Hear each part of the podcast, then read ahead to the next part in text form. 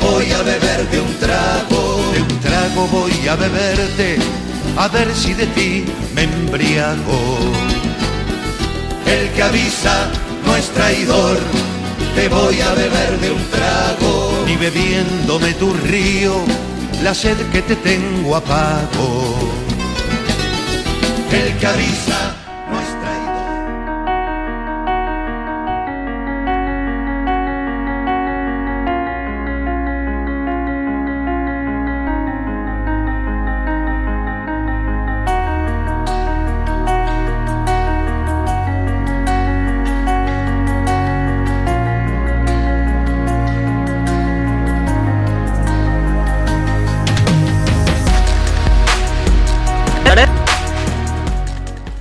Buenos días amigos y bienvenidos a un programa más del que avisa nuestro traidor. Estamos en Más que una radio. Hoy es eh, día 29 de abril y el 29 de abril de cada año, desde hace un montón de años, prácticamente se puede contar por siglos, se celebra una celebración muy especial como es el cumpleaños de nuestra queridísima e infalible Conchi Burgos, que ya la tenemos al otro lado. Conchi, muchísimas, muchísimas felicidades.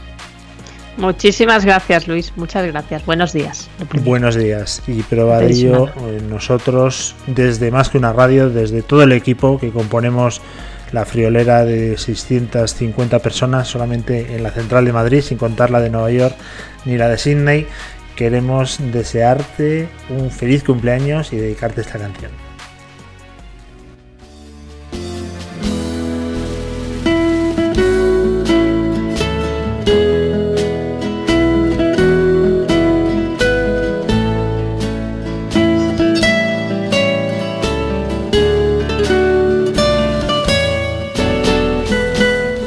Conchi, para que veas que te llevamos siempre en el corazón.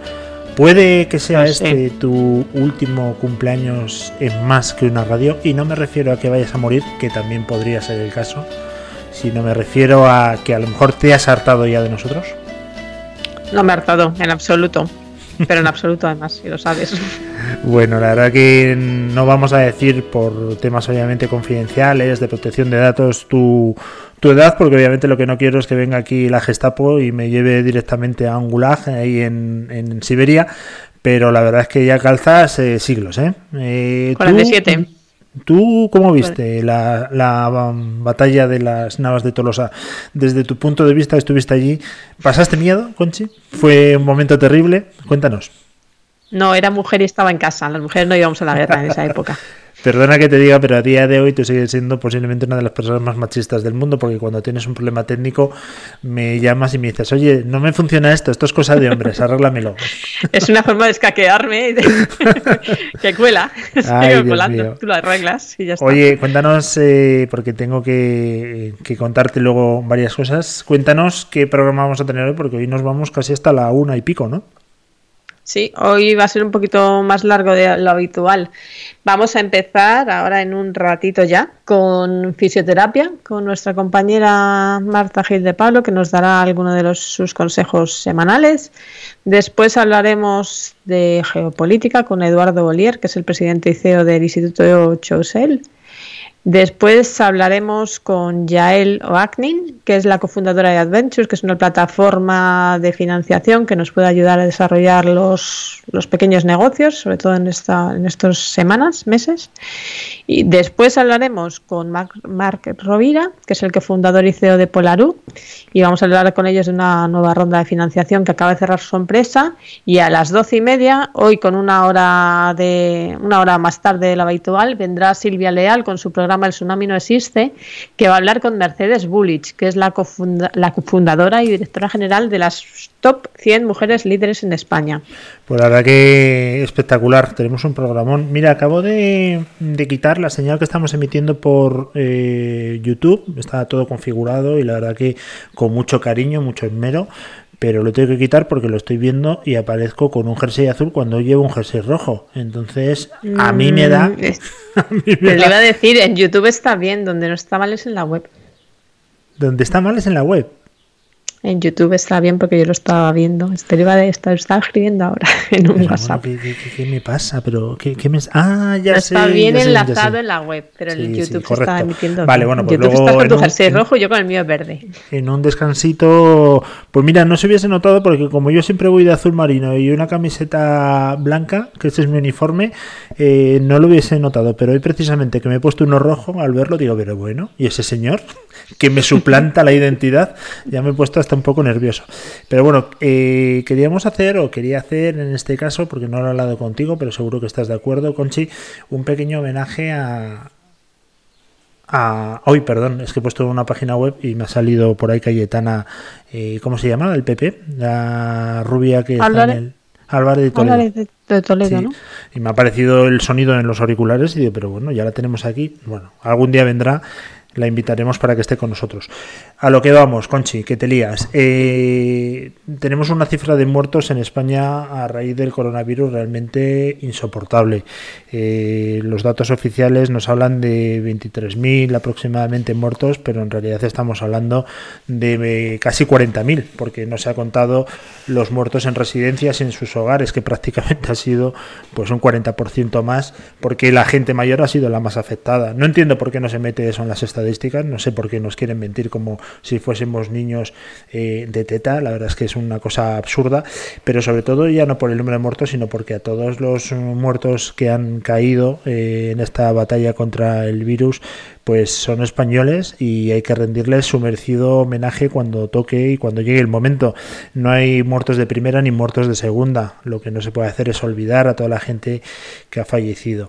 Y en vista que el gobierno no quiere poner el crespón negro en las banderas ni quiere hablar de este tema porque obviamente eh, le produce de entera saber que bajo su responsabilidad España ha sido el país del mundo con más muertos por cada millón de habitantes, nosotros lo que no vamos a hacer es Y por eso, si te parece bien, Conchi, todos los días a esta hora, nada más empezar, vamos a guardar un minuto de silencio con esta canción de fondo que luego además te voy a explicar una historia muy chula y muy bonita porque todo el mundo seguro que ha oído en alguna ocasión este esta, esta música en algún momento de duelo por, por, una persona que se nos ha ido. Vamos a escucharlo desde aquí nuestro homenaje para toda la gente que ha caído y luego te explico una historia súper chula.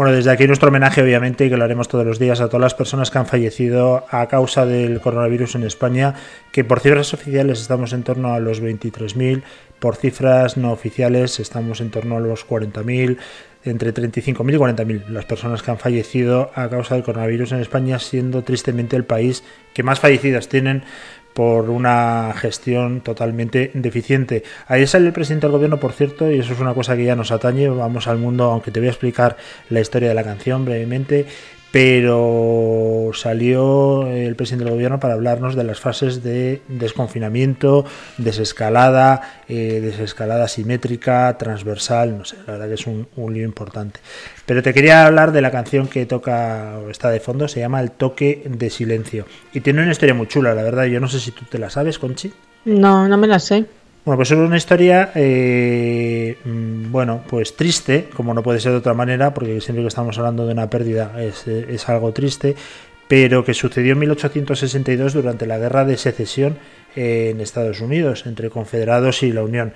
Eh, por aquel entonces, eh, en una batalla que se produjo en Harrison Land, que eso está en Virginia, el capitán de la Unión, Robert Ely, la Unión se puede decir que eran los del norte y los confederados eran los del sur, pues en una batalla por la noche escuchó el lamento de un soldado en el campo de batalla y mm, la verdad que no pudo remediarlo jugándose la vida fue a rescatar a, este soldado, ¿no? Le arrastró eh, hasta el propio campamento y cuando llegó se dio cuenta, en primer lugar, que era un soldado confederado eh, del bando contrario y en segundo lugar, eh, una vez que ya pudo ver al rostro del soldado, era su propio hijo, que estaba alistado en el otro bando. El hijo murió y el capitán, el capitán Roberelli, pidió permiso para hacer un, un entierro, un funeral con honores militares. Bueno, al tratarse de un soldado del bando contrario, la Unión decidió que no se le iba a hacer ese entierro con honores militares, pero sí se le concedió porque lo pidió el padre pues eh, a un cornetista para hacerle una despedida. ¿no? El hijo que falleció de este capitán había ido al sur a estudiar música, era un músico y se alistó a la Confederación al ejército sin, sin comentárselo a su padre. Él no sabía que estaba de, soldado, ¿no? Por eso el, bueno, pues eh, el, shock que se llevó este, este capitán. Encontró en uno de los bolsillos de su hijo una melodía, una partitura, que es lo que se tocó eh, durante el funeral con el cornetista y esta es el toque de silencio, que se utiliza sobre todo mucho en Estados Unidos para lo que es la despedida de un militar en acto de servicio y bueno, eh, como hemos adoptado el lenguaje bélico de la guerra contra el coronavirus, pues desde aquí lo pondremos todos los días para honrar la memoria de todas esas personas que han fallecido a causa de este letal y asquerosísimo virus que espero que nos deje. Vamos a hacer un pequeño corte y volvemos.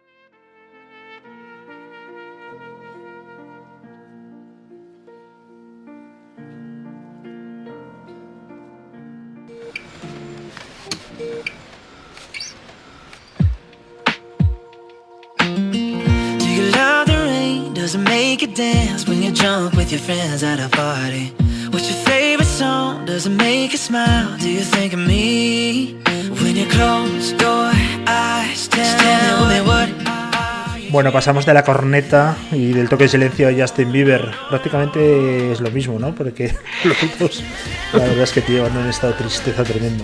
Pero bueno, esa historia es verídica, esa historia es real y sucedió durante la guerra de secesión. Eh, todas las guerras civiles realmente, bueno, todas las guerras son repugnantes, ¿no? Pero ya una guerra civil me parece que es el colmo.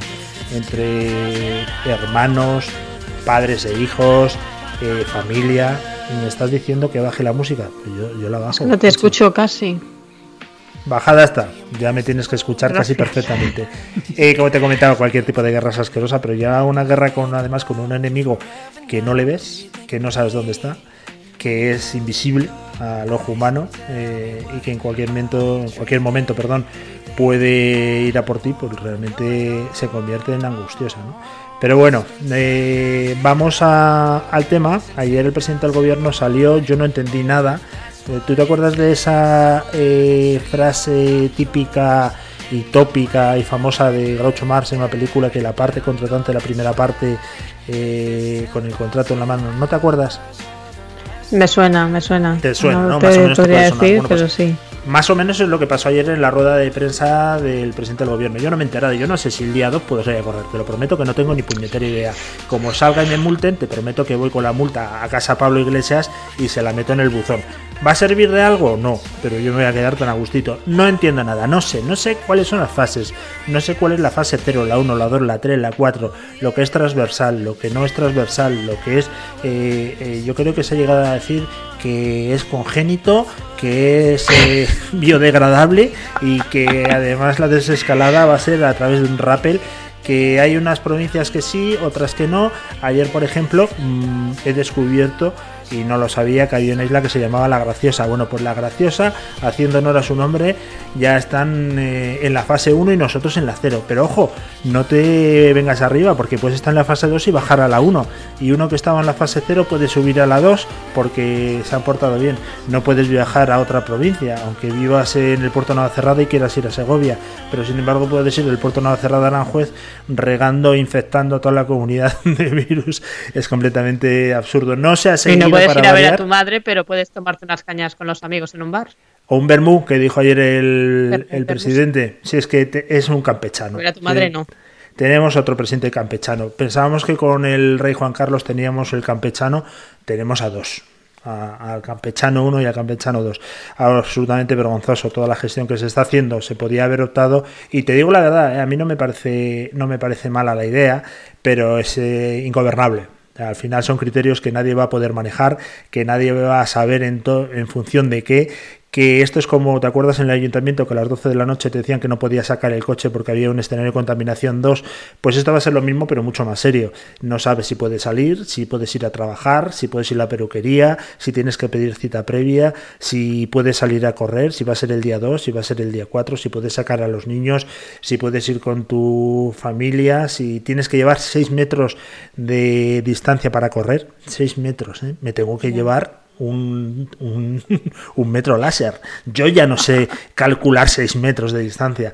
Y es que se dice con razón que cuando corres, obviamente, exhalas e inhalas eh, muchísimo más aire que cuando vas andando. Obviamente, de 50 litros creo que sale a unos 180 cuando estás corriendo, ¿no? Entonces tienes más capacidad pulmonar y no solamente absorbes el virus, absorbes el polen, el virus, la radioactividad de Chernobyl y creo que hasta una tormenta cósmica. En fin, que yo no me he enterado de nada como no me de nada, pues no voy a explicar nada. Si te parece, nosotros vamos al mundo de la empresa que es el que nos gusta, pero primero pasamos por Marta Gil porque nos va a traer un tema importante. El día 2, en teoría, salimos a correr.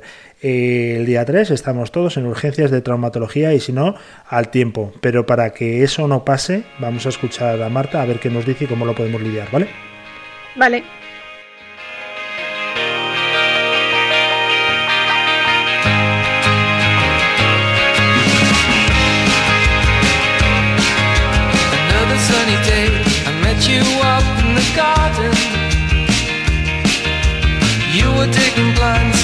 Thought you beg your pardon. I took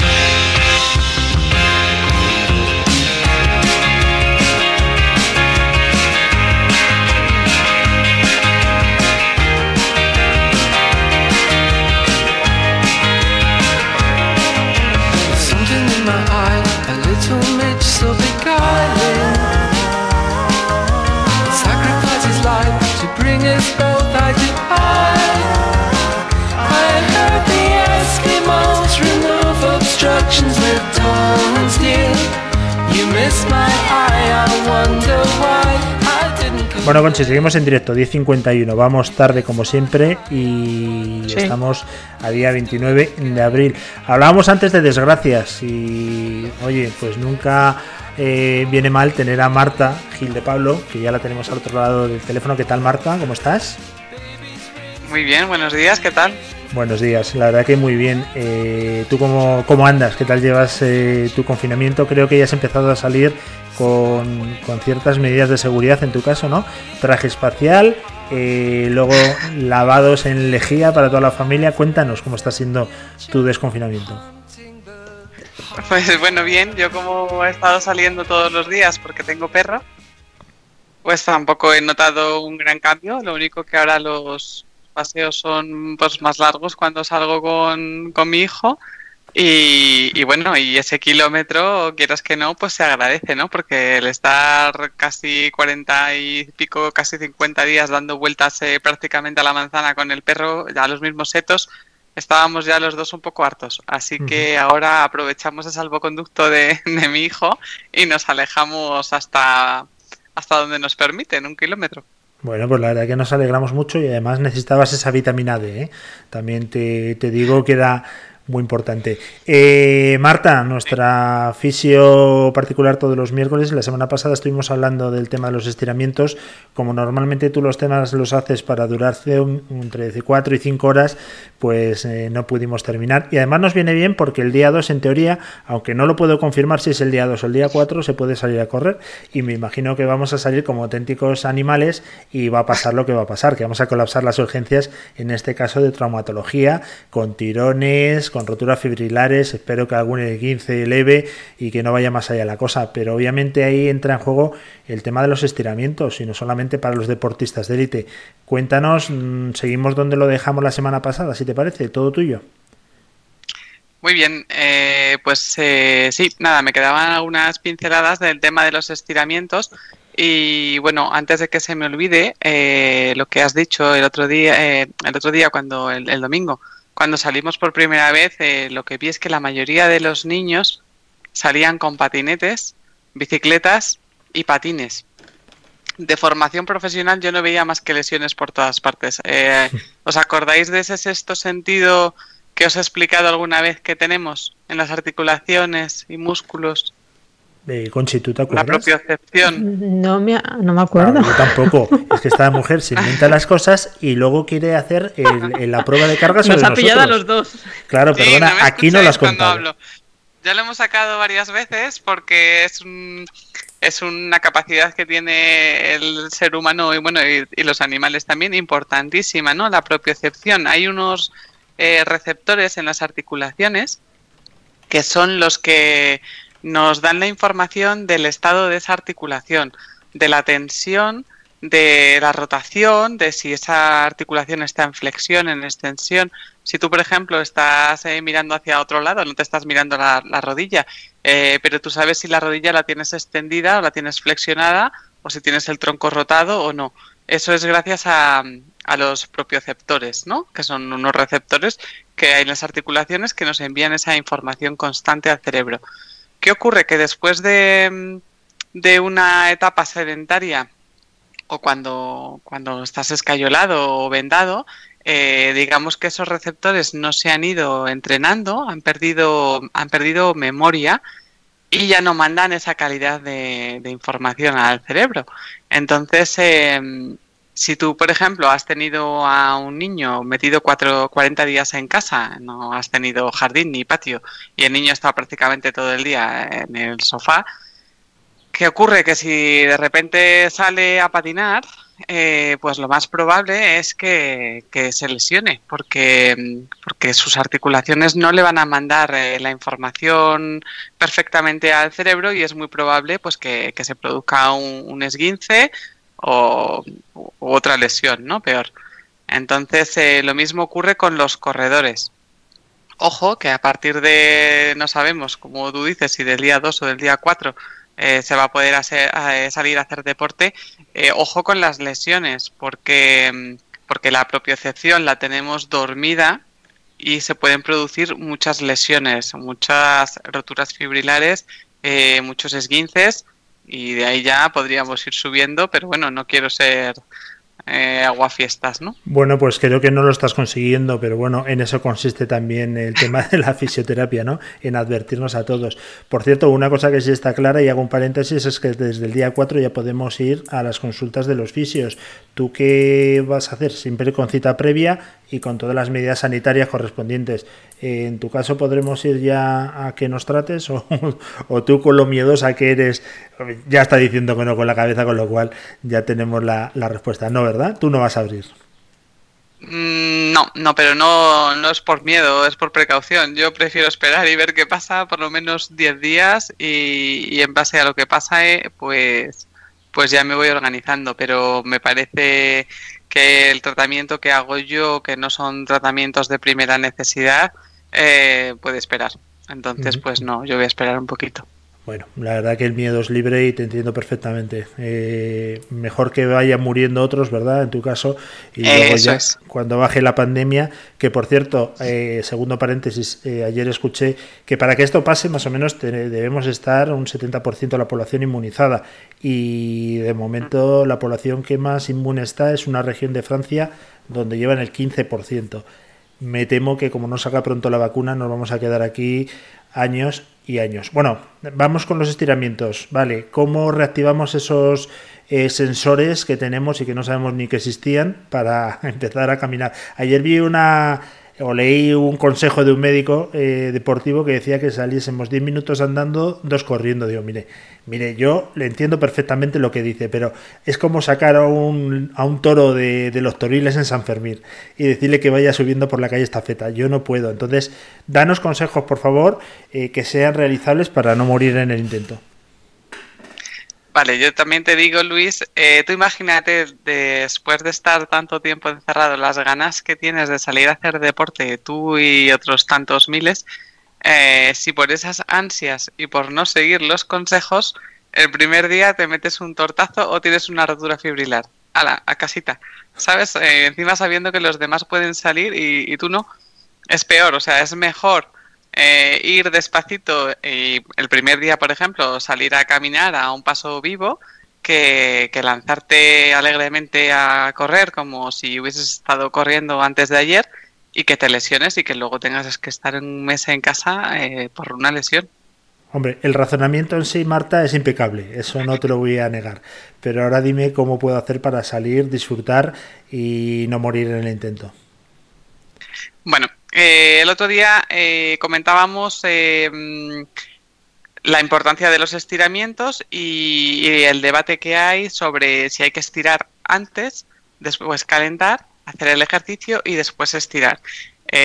Dijimos que en el caso de un ejercicio que no sea muy intenso, podíamos empezar directamente por la fase de calentamiento con unos estiramientos activos, que son esos estiramientos en los que movilizamos las articulaciones y los músculos, como con eh, círculos de, de brazos, eh, lanzamientos de, pierna, eh, eh, pues unas pequeñas sentadillas.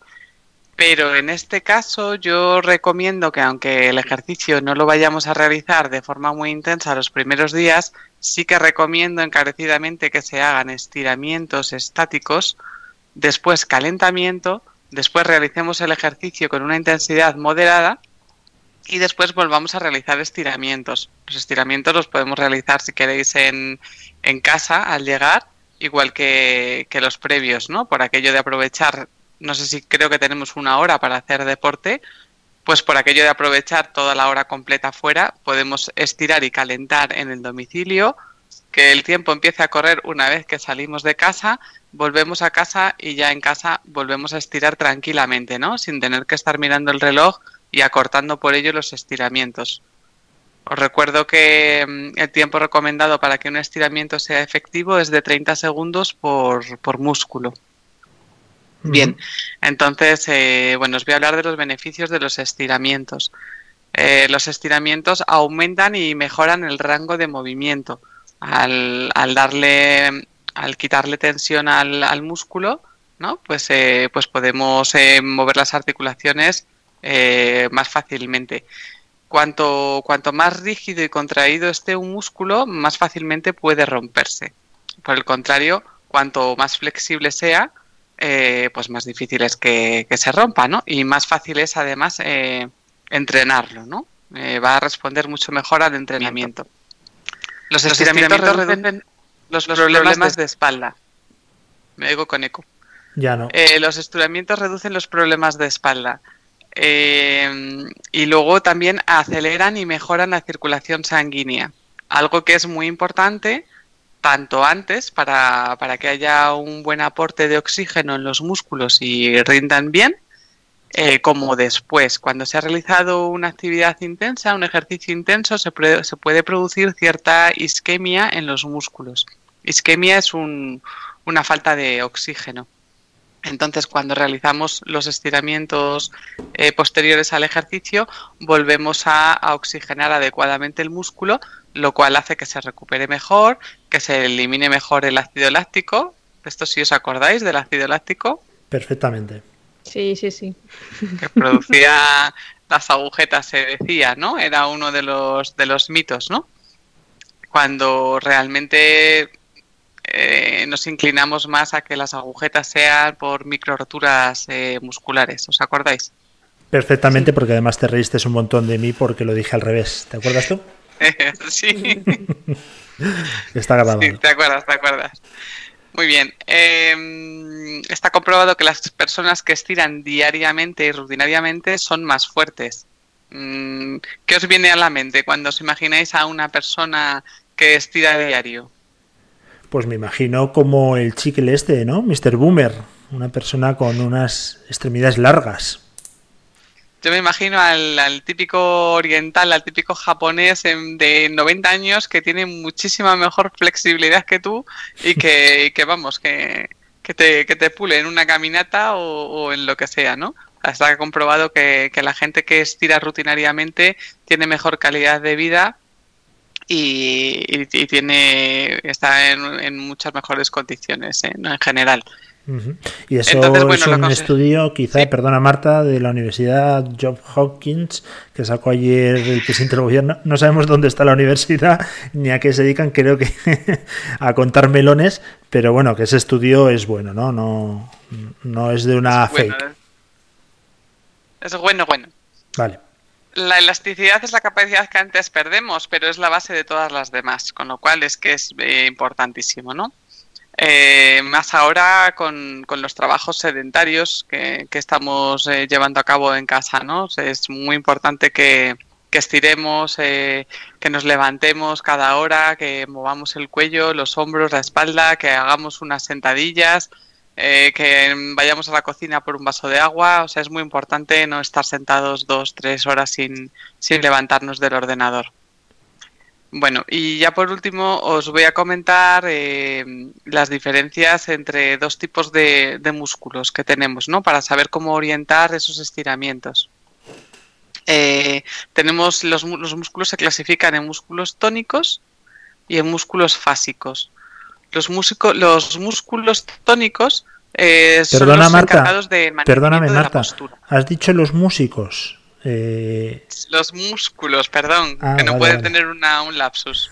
vale, vale, no me imaginaba una banda de música corriendo conmigo y la verdad que me he puesto ya a temblar. Vale, vale, perdona. Los músculos tónicos, me vuelvo a ir con eco, son Pues los ahora, encargados. ahora debo decirte que eres tú, ¿eh? Yo no he hecho nada, no he cambiado nada. Es cuando hablas tú. Son los encargados del mantenimiento de la postura. Y estos músculos tienden a la hipertonía, que es un aumento de tono. Entonces, eh, ¿por, qué- por qué ocurre esto? Porque el desequilibrio natural del cuerpo es hacia, hacia anterior, ¿no? Entonces, eh, los eh, músculos de la parte posterior del cuerpo, para mantener la postura, tienen que estar en continua contracción, para mantener un- una buena eh, postura. Eh, por el contrario, los músculos fásicos eh, solo se activan con el movimiento, de manera que, su tendencia es a la hipotonía, a menor tono muscular del que deberían tener. Entonces, ejemplo de, músculos tónicos, músculos sobre todo posteriores, como son los trapecios, los isquiotibiales, los gemelos y el glúteo mayor. Y músculos fásicos, eh, pues por ejemplo los oblicuos eh, y glúteo menor y glúteo medio, aunque estén también posteriores, pero estos músculos son, son fásicos. Eh, entonces eh, lo que tenemos que hacer es mm, primar los estiramientos de los músculos tónicos, es, decir, de los músculos posteriores, que son los que están en continua contracción para mantener una, buena postura. Y debemos, por lo contrario, fortalecer más los músculos eh, fásicos. Bueno, la verdad es ¿Estoy que. ¿Sabes lo que voy a hacer, Marta? En cuanto termine el programa, me voy a poner el podcast y lo voy a repasar. Porque me he perdido entre los fásicos, los trifásicos, aunque eso es de la luz. Pero, pero bueno, más o menos te, te cojo la idea. Oye, recomiendas encarecidamente, me imagino que la gente no estire en la calle, ¿no? Que no ponga las manos contra un coche, en fin, medidas que, que son lógicas y de sentido común. Pero otra pregunta te quería hacer. Tengo que salir a correr con guantes y mascarilla. Sé que tú eres fisio, ¿eh? Y que no eres neumóloga. Pero eh, a mí, obviamente, mi respiración y mi entrada de oxígeno será menor y tendré hasta la posibilidad de caer redondo en medio de la carretera, ¿no? Cuéntanos. Eh, pues sí, yo lo que buscaría es una ruta en la que sepas que te vas a encontrar con la menor cantidad de gente posible y, desde luego correr con mascarilla no lo veo. Otra cosa es darte un paseíto tranquilo con, con la bicicleta, pero salir a correr con mascarilla, pues entre que empiezas a sudar, vas a empezar a, a- tener dificultades para respirar, la tu tentación va a ser llevarte la mano a la mas- mascarilla mil veces para colocártela y para, digamos, separarla un poco de la cara para que te entre mejor el aire y, y no, yo creo que, que salir a correr pues sin mascarilla. Bueno, yo he tenido momentos trágicos y memorables en Mercadona. Pediré un día las cintas eh, del establecimiento donde voy a comprar porque he tenido casi auténticos mareos con la FP2 esta, que efectivamente no deja entrar el virus, pero tampoco deja entrar el aire, todo hay que decirlo. Y he tenido momentos de, de angustia. Así que imagínate, imagínate corriendo. Conchi, ¿tú exactamente qué tipo de ejercicio vas a hacer este fin de semana y cuáles son los estiramientos eh, fásicos que, que crees que son más convenientes para tu actividad? Pues saldré a andar, saldré a andar a buen ritmo y me escucharé otra vez el podcast para saber los estiramientos que tengo que hacer. Marta, me parece que nadie ha entendido nada del fásico y trifásico, pero Oye, lo sí lo he a entendido, pero no lo he memorizado. A ver, vosotros haceos eh, una imagen mental de, de los músculos que, que tenéis que contraer para manteneros súper rectos. ¿Qué músculos notáis que se contraen? Pues esos músculos son los que tenéis que darle prioridad a la hora de estirar. Es decir, los músculos de la zona lumbar, los músculos de, de- de- que van de los hombros al cuello, que son los trapecios, eh, los glúteos y todos los músculos de la parte posterior de la, de la pierna. Y, y luego, pues a la hora de, de fortalecer, si hacéis alguna pequeña tabla de fortalecimiento, pues bueno, pues que primen más los, los músculos de la parte anterior, digamos, que de la parte posterior a la hora de fortalecer. Pero entonces vas a ser, eh, perdona, como los gimnastas estos o, o los... Tú que vas mucho al gimnasio, Marta, y creo que ya no volverás a ir nunca más porque eso se va a cerrar para toda la vida. Pero lo que quería decirte es esa gente que entrena mucho pecho y entrena mucho brazo, pero nada en las piernas, que parece un cangrejo macho, que está completamente fornido por arriba. Si tonificas la parte de atrás y la de adelante no, al final irás muy, muy recto, ¿no? Parece que te habrás eh, tragado el palo de una escoba. Eh, no, precisamente lo que buscamos es el equilibrio entre, entre los músculos tónicos y los fásicos. Como hemos dicho, que unos músculos tienen tendencia a la hipertonía y otros tienen tendencia a la hipotonía, lo que buscamos es ese equilibrio. Cuanto más equilibrados estén los músculos, de tanto de fortalecimiento como, como de tono muscular, eh, pues mm, menos sufrirán las articulaciones y mejor será nuestra higiene postural Oye, debo recordar mm, que, estamos emitiendo también en directo a través de Twitter el vídeo, porque mm, estaba ahora mismo eh, rascando con un lápiz eh, la parte de atrás de la oreja y claro, me he dado cuenta, digo, pero si nos están viendo, esto es el, el tema de estar en la radio, pero que también te vean, ¿no? Eh, Marta, que ha sido un auténtico placer, que me voy este, vamos, seguro el día 2 voy a salir a correr, eso está clarísimo pero no sin antes estirar los fásicos, trifásicos y, como no, los monofásicos con el glúteo superior, que no sabía que teníamos dos glúteos, y con todos Tres- aquellos... tres glúteos. Tres glúteos, madre mía. Bueno, algunos y algunas parece que tienen nueve, ¿eh? también hay que decirlo. Pero sí, voy a estirar todos los glúteos que, que tengan en el cuerpo y bueno, intentaré ir lo más recto posible. Última pregunta telegráfica para los que hacemos deporte. Eh, cuando corremos tenemos que ir con los abdominales, el abdomen eh, apretado, que lo dice mucha gente, o eso es una tontería, una leyenda urbana. Mm, Pues eh, yo creo que tienes que, ir relajado, porque si al final estás corriendo y estás pensando en contraer el abdomen, en llevar los hombros abajo, en tal, o sea, tienes que intentar mantener una buena postura, en no tener una, una tendencia a llevar la cabeza y los hombros hacia adelante, tampoco ir como si te hubieses tragado el palo de, la escoba, pero, pero tienes que ir con los hombros relajados, eh, la postura, una postura cómoda. Si para ti es cómodo eh, mantener una cierta tensión en el abdomen, pues estupendo.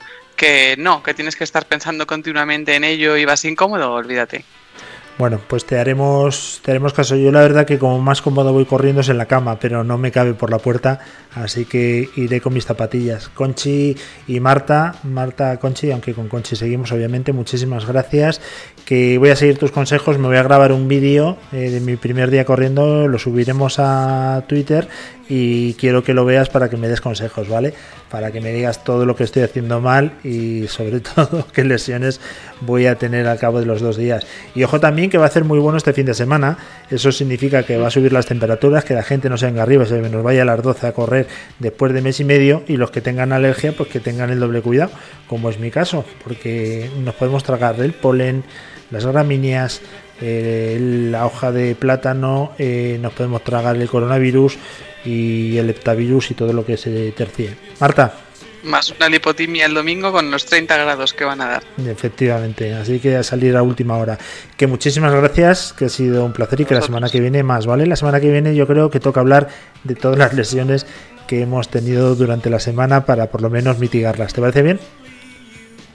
Sí, sí eh, pensaba hablar de la ventilación mecánica y sus secu- consecuencias en los músculos respiratorios, pero si veo que hay muchas lesiones, eh, cambiamos. Y me decís, me dices de lo que te has lesionado esta semana al salir como un loco desesperado a correr eh, y cambiamos. Bueno, Marta, pasa tiempo con tu familia, aprovecha que la tienes descuidada. Estos 40 días de tanto trabajo ha hecho que estés poco con ellos, pero bueno, tienes todavía tiempo para, para seguir otras 24 horas más encima de tu hijo que debe estar hasta las narices. Que un beso y que nos vemos la semana que viene, ¿vale? Mira, ya, ya me está llamando, mamá. Pues nada, atendré a Paulete.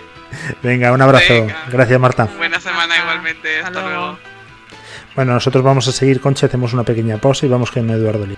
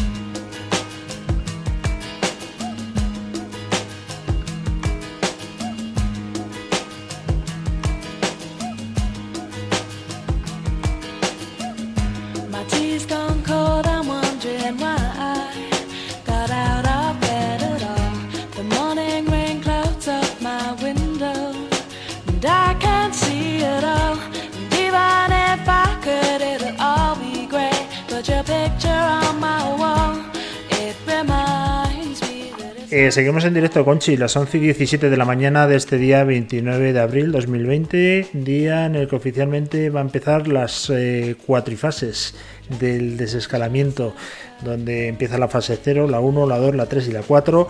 No, la 3, la 3, perdón, es la última. La 4 seguramente luego exista, ¿eh? O sea, no, no descartes que el gobierno... No nos hemos enterado, no nos hemos enterado. Tenemos que hacer un, Pero no un descartes máster que el gobierno en ponga en marcha la 6, la 7, la 12. Esto va a ser como los Apolos, prácticamente. Hablando de Apolos, eh, eso nos lleva a Estados Unidos, a aquellos maravillosos años de, de la conquista de la Luna, donde era bueno pues la lucha entre Estados Unidos y Rusia por hacerse con el poder en el, en el espacio y también en el poder económico y mundial. ¿Cómo han cambiado las cosas? Que hoy estamos en una lucha que no sabemos quién está luchando, si Estados Unidos, Rusia, China y nuevos actores. Para eso tenemos un especialista en geopolítica, en estrategia, un empresario y directivo de los grandes que tenemos en este país y nos referimos a Eduardo Lier, que ya le tenemos al otro lado del teléfono. ¿Qué tal, Eduardo? ¿Cómo estás? Eh, buenos días, eh, Luis. Eh, pues muy bien, aquí disfrutando de, de mi casa eh, después de casi dos meses. Pues sí, la verdad que, hombre, yo creo que ya todos nos conocemos hasta el último rincón, pero siempre ¿eh? surgen sorpresas. Yo me estoy llevando sorpresas en mi casa de cosas que tengo que arreglar y por eso no me está gustando nada el confinamiento. Estoy viendo cosas que no sabía que existían, pero bueno, es lo que hay. Eduardo, eh, te leemos eh, siempre como miembro del Consejo Editorial del Economista y además publicas en otros muchos medios, das clases en muchas universidades, en fin, tienes un currículum envidiable y estás hablando mucho del COVID-19, de la estrategia Estados Unidos-China. Eh, nos contabas hace poquito que quizá no se llegue nunca a saber si el COVID-19 es un virus natural o fabricado en laboratorio.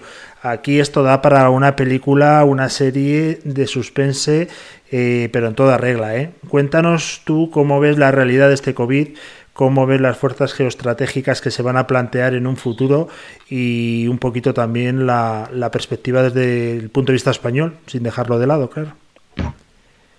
Bueno, eh, esto, esto, da, esto, da, esto da para que estemos aquí toda la mañana. Esto, bueno, por, por, por hacerlo simple, eh, primero, yo no soy un especialista en, en biología, con lo cual eh, yo no, no puedo decir no puedo decir si, si el virus es un, es un virus producido en el laboratorio o es un virus eh, natural. Eh, es cierto que, que hoy en día eh, la capacidad de, de la bioingeniería es, eh, es tan enorme que, que es posible, por ejemplo, coger un, un virus o coger el, el DNA de, de, de un, de, un animal, eh, partirlo y meter ahí otra cosa. Es decir, que o sea, la, capacidad que tiene el ser humano en la manipulación eh, genética es, es enorme. Igual que, que es conocido que hay eh, laboratorios eh, dedicados a, a, digamos, al, al- a la investigación y, a la- y al tratamiento de virus peligrosos, que son los laboratorios que se llaman de nivel P4. Es decir, el nivel P4 es, eh, son laboratorios en los cuales eh, las personas, los científicos que trabajan ahí, van vestidos de astronautas. Es decir, que eh, antes hablabas de- del, Apolo, el programa Apolo, pues van vestidos como astronautas. Eh, en el mundo hay como siete laboratorios de nivel P4, eh, de los cuales me parece hay tres en Estados Unidos. Eh, Francia tiene uno muy relevante y, eh, y en China hay uno en Wuhan, justo donde se inició la, pandemia. Este, este laboratorio eh, fue, mm, fue eh, digamos, inaugurado en 2017 y nace de un acuerdo firmado por Francia y China en el año, si mal no recuerdo, 2004, en tiempos de Jacques Chirac como presidente de la República, y presidente del gobierno era, era Raffarin, como, como dicen los franceses. Y, y entonces, bueno, los franceses ayudaron a, montar este, este laboratorio en Wuhan con la idea de hacer investigaciones en, en virus, eh, digamos, eh, peligrosos, como pueden ser el virus del ébola o precisamente el coronavirus, etcétera. ¿eh? Eh, entonces, bueno, son laboratorios en los que hay especialistas que, que, conocen muy bien estas técnicas. Entonces, el virus este nace en Wuhan y, hay una, una teoría, es decir, una idea en algunos países de que algo ha sucedido en aquel laboratorio de tal forma que ese virus se ha extendido por el mundo. Eh, tanto es así, esto lo ha denunciado Estados Unidos, eh, Alemania, el gobierno de Merkel le ha puesto una demanda a China eh, de 100.000 eh, eh, de 100.000 millones de dólares por los, digamos, el destrozo que, que, ha sucedido. Y bueno, se ha sumado Argentina, que es un país eh, menor, pero, pero ahí está. Entonces, no puedo, eh, mis conocimientos no me permiten decir eh, qué es lo que sucede. Lo, lo, que sí es cierto, y quiero hacer corta la intervención, lo que sí es uh -huh. cierto es que el COVID-19, o la COVID-19, como dicen algunos, es decir, no sé si lo dicen la COVID-19 porque es la pandemia, o es el COVID-19 porque es el virus COVID-19. Claro, o Eduardo, perdona que te interrumpa, o es el lenguaje inclusivo eh, perdona, que ahora se lleva de moda. ¿Es el, el no, virus no, o la virus? Eh, ahí yo me pierdo, yo lo llamo el COVID-19. vale, vale. Pero, pero eh, tengo que decir también que eh, escribí un artículo hará como tres semanas, una cosa así, en, en El Economista sobre el tema Estados Unidos-China. Y, y tengo que decir también eh, algo curioso, es decir, eh, eh, para que se, se, entienda cómo, cómo es la manipulación genética, eh, en el año 2004 la Unión Europea, digamos, aceptó la patente de un, de un producto fabricado en el laboratorio que era un virus.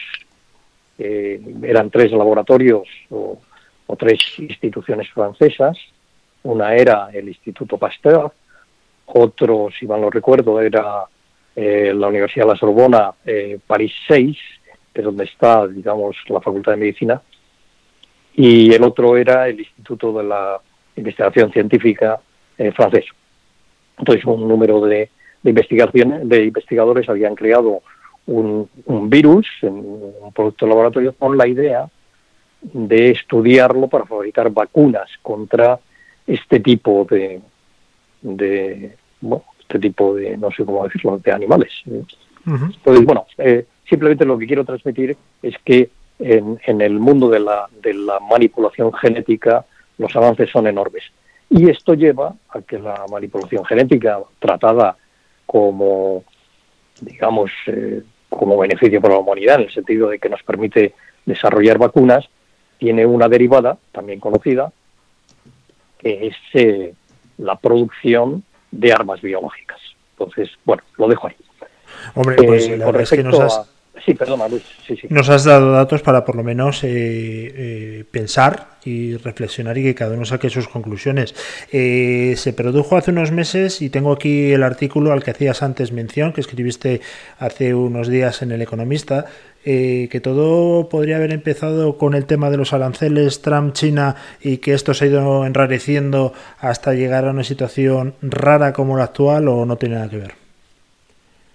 Bueno, es, eso ya entra más en mi, en mi, en mi área de, digamos, de, de, conocimiento, por así decirlo. No, no quiero eh, pasarme de ahí, pero bueno, son temas que investigo desde o estudio desde hace mucho tiempo.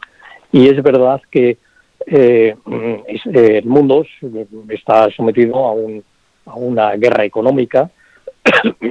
Perdón, no estoy muy acostumbrado a hablar, entonces. Eh, y digo que estamos sometidos a una guerra económica eh, en la cual, eh, bueno, al final Europa ha quedado, digamos, apartada de, de, este, de este capítulo y hay una guerra económica entre Estados Unidos y China. Esto es una evidencia, es antigua, viene de épocas eh, muy antiguas, de incluso de Clinton, pero se recrudece eh, con la llegada de, de, Donald Trump a la, a la Casa Blanca porque eh, si os recordáis aquel mensaje de, de bueno, América eh, América lo primero. Eh, entonces vamos a pensar en América.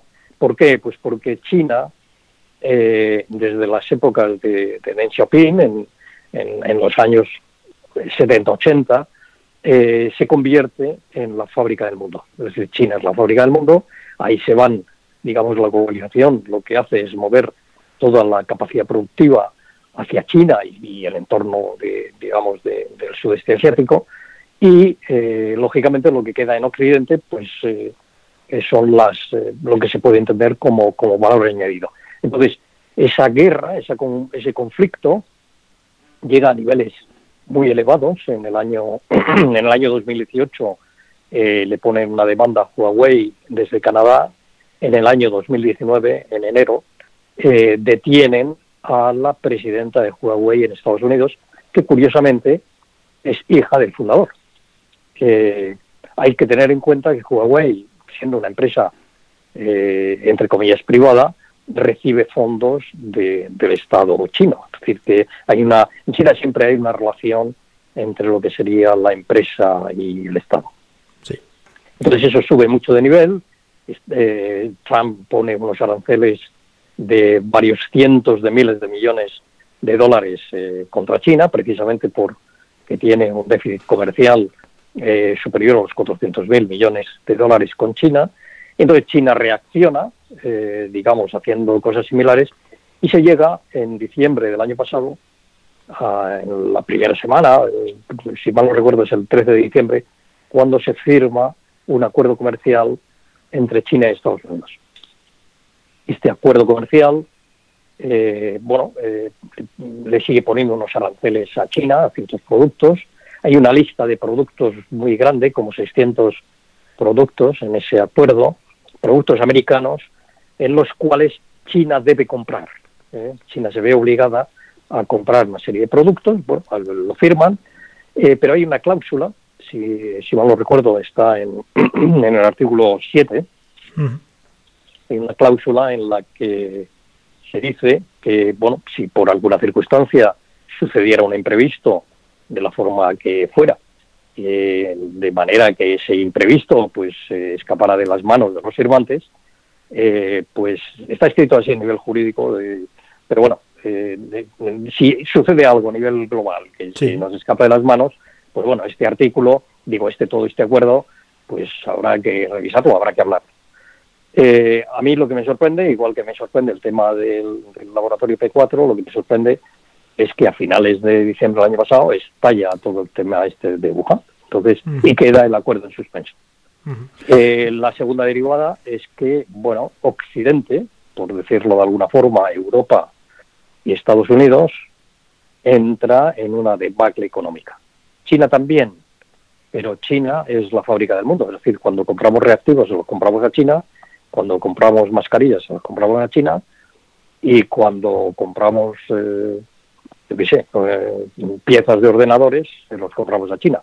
Por dar un dato, es decir, que de, en un iPhone eh, de Apple tiene 200 componentes, 200 cosas ahí dentro que están fabricadas en el sudeste asiático.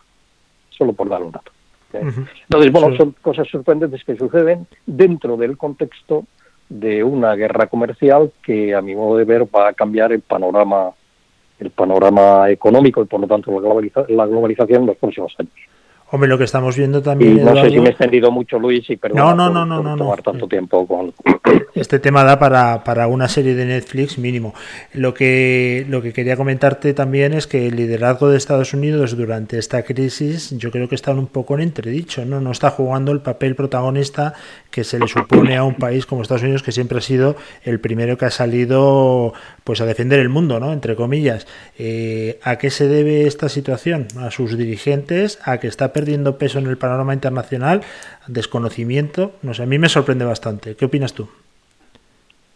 Bueno, Estados Unidos, eh, Estados Unidos tiene, tiene varios problemas para seguir la senda de ser el, como llaman los franceses, el gendarme del mundo. Es decir, esa posición global de Estados Unidos se, estaba basada fundamentalmente en, tres elementos. Es decir, estaba fundamentada en, su capacidad eh, militar, es decir, esa capacidad militar que, tenía una potencia de ir a cualquier parte del mundo, eh, digamos, de inmediato y, hacer la presencia de Estados Unidos allí. Eh, tiene, tenía otro elemento que era su potencial económico en general, eh, y sobre todo un tercero que es el poder del dólar. Es decir, el dólar es, es la divisa global, es la moneda con la cual eh, el 80% de las transacciones comerciales se hacen en dólar, eh, y por lo tanto eh, es- esos tres elementos fundamentaban ese poderío global. ¿Qué es lo que ha sucedido en los últimos 20 años, por decir algo? Eh, primero, el, el China, el resurgir de China eh, como una potencia, eh, digamos, de capacidad global, no desde el punto de vista ideológico, si uno quiere, porque Estados Unidos lo que impulsa es la democracia, sino desde el punto de vista económico. China se adueña de, de África con los recursos naturales que ahí hay, eh, se está adueñando de Sudamérica y tiene es, es la presencia más potente que hay en el sudeste asiático. Y esto lo que hace eh, que bueno eh, eh, se encuentre Estados Unidos con alguien enfrente, bueno que tiene bastante poder. En una situación en la que desde el punto de vista económico Estados Unidos ya no tiene la capacidad económica, precisamente por la deuda que tiene, no tiene la capacidad económica para poder seguir alimentando sus fuerzas militares en ese nivel de potencia. Es decir, no puede seguir gastando el, casi el, entre el 6 y el 7% de su Producto Interior Bruto en defensa.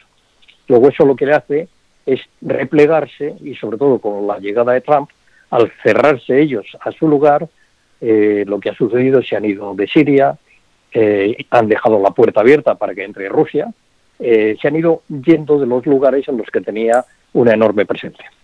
Ujú. En paralelo, China lo que ha hecho es lanzar su plan 2025, eh, lanzar su plan de la nueva ruta de la seda, lanzar su plan de todo el sudeste asiático, es decir, de todo el mar de la China, está lleno de atolones que son bases militares. Entonces, eh, con una circunstancia curiosa que se olvida a veces o no se conoce, que claro, China no tiene casi salida al mar, está allí enfrente de Japón, el mar de la China, pero no está, no está, mm, por así decirlo, en el océano Índico. El océano Índico es lo que conecta desde donde está India, etcétera, y tiene un acuerdo con, con Pakistán en el cual invirtieron 50.000 millones de dólares para hacer un eje de transporte desde el- la parte occidental de China, es decir, lo que está más cerca de, por así decirlo, de Europa, por así decirlo, o de Asia Central, eh, en- eh, hacia Pakistán, para ser los dueños de un puerto en Pakistán que se llama Gwadar,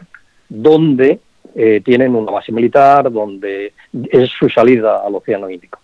Con un dato que tengo la información últimamente de acuerdos entre Pakistán y China en temas de, digamos, investigación biológica. Bueno, esto lo que hace es que cambia los parámetros de la geopolítica mundial o la geoeconomía, porque siempre está metida la economía, en el cual al final eh, hay dos jugadores, uno Estados Unidos y otro China, eh, con la circunstancia de que China, eh, yo creo que después de, de la pandemia sale mucho más reforzada. Pues lo, lo vamos a ver, Eduardo. Y para toda aquella gente que se haya quedado con ganas de más, debemos decir, Conchi, que no se preocupe, que Eduardo va a estar todos los jueves con su propio programa a partir de la semana que viene. Hablarás no solamente, Eduardo, de temas de geoestrategia, sino que va a ser mucho más al tema de la innovación, de la disrupción, de la tecnología, donde eres un auténtico experto y que te vamos a esperar con los brazos abiertos para, para escucharte, ya te digo, todos los jueves a las 11 de la mañana, si no mal recuerdo, ¿verdad? Sí, Eh, sí, efectivamente. Bueno, doy la gracia- las gracias a vosotros, Luis, a Conchi, a Más que una radio, por darme la oportunidad de, de participar con vosotros en este proyecto, que lo vamos a hacer, eh, digamos, más, más eh, concreto. Es decir, yo lo que pretendo eh, con los colaboradores que, que irán apareciendo, eh, pretendo eh, tener una visión mucho más empresarial. Antes dijiste al principio que yo era empresario, bueno, yo empresario poco, es decir, que más bien he sido directivo de, de multinacionales, pero eh, lo que pretendo es aterrizar temas de, innovación, temas de transformación empresarial, eh, temas eh, de inteligencia artificial, es decir, todo aquello que pueda eh, mejorar la posición de, de la actividad empresarial eh, en la salida de la crisis. Algún día, evidentemente, pues quizás entraremos en estos temas eh, geoestratégicos que, conviene no olvidar. Pero vamos, eh, el primer programa, como bien dice, será el próximo jueves, día 7 de mayo a las 11 de la mañana, en un programa que hablaremos de innovación como ayuda a la salida de la crisis producida por el COVID-19. Pues ahí estaremos, Eduardo escuchándolo con toda la atención y te damos la más sincera bienvenida y nos encanta que estés con nosotros. Para nosotros el, favor obviamente nos lo haces tú. Un fuerte abrazo Eduardo y la semana que viene nos vemos y nos oímos. Bueno, muchas gracias, queridos compañeros ya. Un muchas saludo, gracias.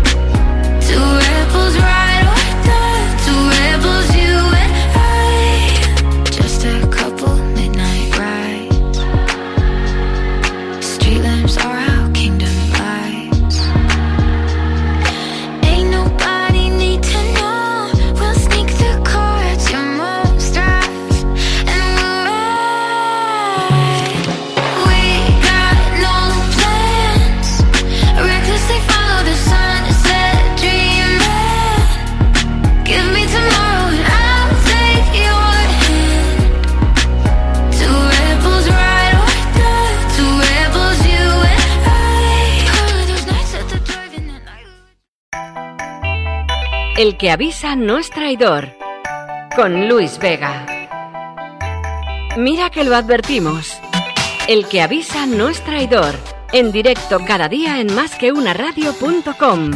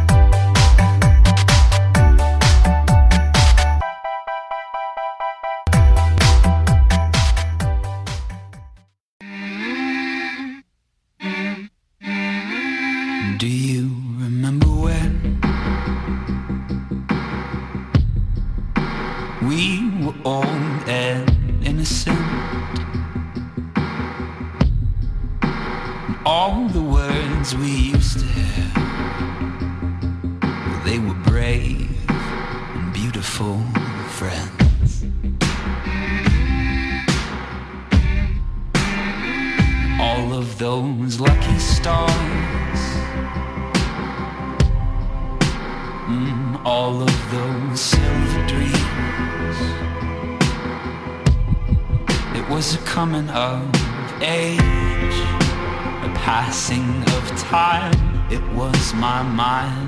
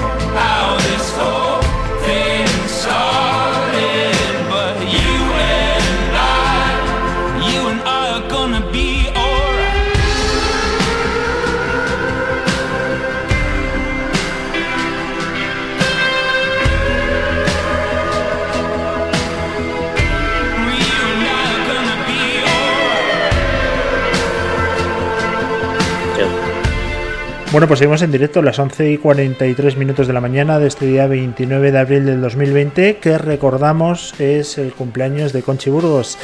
Su cumpleaños, no vamos a desvelar la edad, por supuesto, pero bueno. Ya, lo he dicho yo antes, pero vamos, que no ¿Lo has dicho?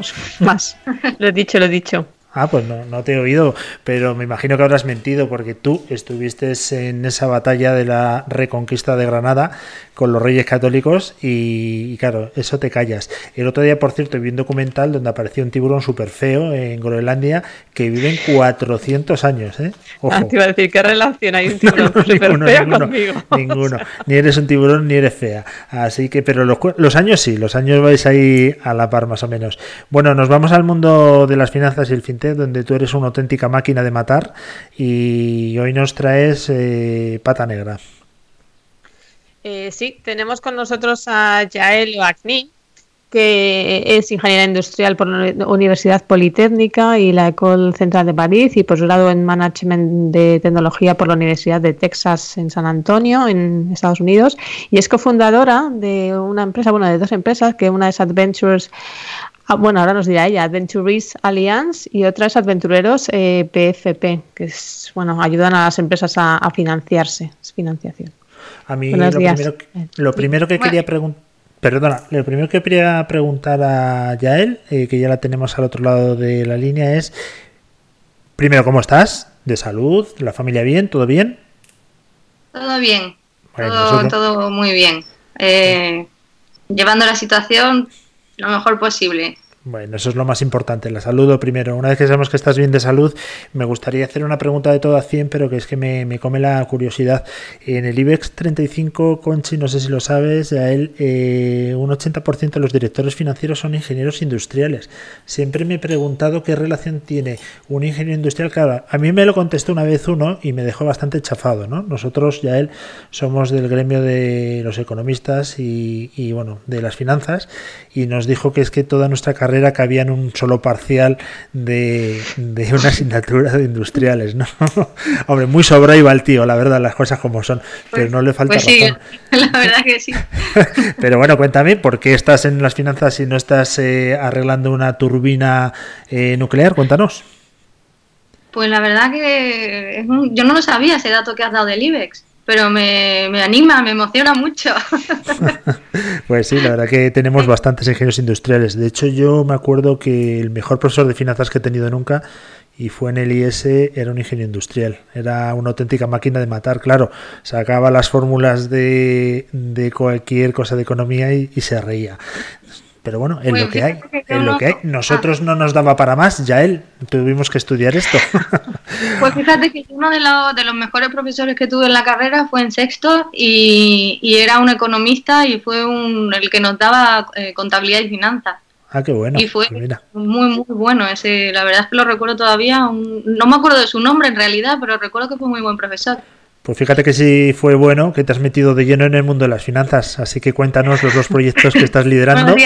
Tortuoso el camino, no fue tan directo al salir de la carrera. Eh, en realidad yo, yo, yo empecé eh, con el mundo de las pero literal con el mundo de las turbinas, porque una de las, prim- de las primeras digamos, eh, actividades profesionales que tuve fue en, en General Electric, en una planta de fabricación de álabes para turbinas de avión, o sea, literal.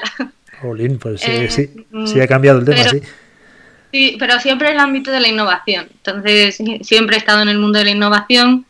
Eh, de allí, pues en el tema de la innovación, eh, fui, digamos, avanzando hacia el emprendimiento y del emprendimiento, en, el momento de crear las empresas, siempre hace falta financiación. Entonces allí ya fue cuando entré mucho más, con muchísima más curiosidad en todo el mundo de la financiación y pues poco a poco eh, explorando distintas fórmulas de financiación, financiación alternativa, tokenización de la inversión, que es donde estamos ahora, pero digamos que ese ha sido el recorrido, ¿eh? Desde la innovación hasta o sea, conectar la innovación con, la, con el mundo financiero. La verdad que ahora mismo el tema de la innovación es un requisito indispensable, pero nosotros que estamos muy metidos en el tema del fintech, en el tema de las finanzas, eh, cuando entramos en vuestra página web, que es adventures.com, con dos es al final, esto sobre todo lo digo para la familia de Conchiburgos, para que no meta la pata, eh, no me mires mal, que es una broma. Eh, me gustaría, empecé súper fuerte, y te digo por qué, eh, Yael. Empecéis con el tema de tokenización en la home directamente, blockchain. No, no reparáis en, en palabras. Eh, eso puede crear una barrera también de entrada para quien no lo conozca. Llévalo un poco al mundo más normal, más de andar por casa, al mundo de Luis Vega, y cuéntanos exactamente qué es lo que hacéis. Bueno, en realidad esa mm, palabra de tokenización, aunque suena, aunque suena un palabrejo, en realidad el concepto es muy simple de explicar. Eh, bueno, la plataforma esa que estás viendo, la de adventuris.com, esa plataforma eh, facilita la financiación de proyectos. La financiación en la que los inversores compran eh, eh, acciones de las empresas o le hacen préstamos. Ya está, o sea, esa cosa tan simple. Alguien necesita dinero para seguir creciendo y hay inversores al otro lado que le ponen una cantidad de dinero y a cambio de esa cantidad de dinero toman un trocito de la empresa o le ponen una cantidad de dinero y esperan que le devuelvan ese dinero con unos intereses. Así de simple. Lo que nosotros hemos hecho con la tokenización en blockchain es que ese derecho que adquiere el inversor cuando invierte, eh, ese derecho lo representamos en blockchain. Es decir, le damos un token a ese inversor que representa ese token el derecho que ha adquirido por su inversión. A través de ese to- el- la ventaja de tener ese derecho en un token es que luego, no, la, digamos, no solo la seguridad del registro en blockchain eh, es mayor, sino que, eh, que, que un contrato en papel, sino que luego la transmisibilidad de ese derecho también es muchísimo más sencilla y más ágil. Es decir, ese derecho, ese inversor puede vender su token a otro inversor de una manera más fácil. Estamos hablando de inversión crowd equity, estamos hablando de préstamos, crowdlending, ambos. Estamos hablando de ambos. Eh, en el caso de, eh, en el caso, estamos hablando de ambos, pero principalmente préstamos. ¿Por qué? Porque cuando préstamos o préstamos con un derecho de conversión en equity, porque eso es lo que es más líquido. Eh, el equity en sí, es decir, ya una escritura pública y, y- y un, eh, una, en, en el registro, pasada ya por registro mercantil, allí, aunque haya un token que represente tu acción, si luego tú ese token lo transfieres, el derecho queda en el registro mercantil como estaba. Entonces eso ya no tiene tanta flexibilidad. Nosotros trabajamos con préstamos y, eh, digamos, el préstamo puros, que se devuelven con un interés, y el equivalente al equity es un préstamo en el que los inversores tienen un derecho de adquirir participaciones, es decir, un- un- lo que en el mercado habitualmente se llama con- como un, préstamo convertible. Esas dos variantes son las que tokenizamos. Tenéis una cosa en la página web que me crea eh, pero muchísima curiosidad. A lo mejor es una tontería, ¿eh? pero yo cuando veo una R de marca registrada ya voy ahí a cuchillo, que es el Toolkit Goldsmith. ¿Qué es esto? Cuéntanos. El Toolkit Goldsmith es una herramienta, eh, que- bueno, una, que se basa en una metodología eh, desarrollada por Randy Goldsmith.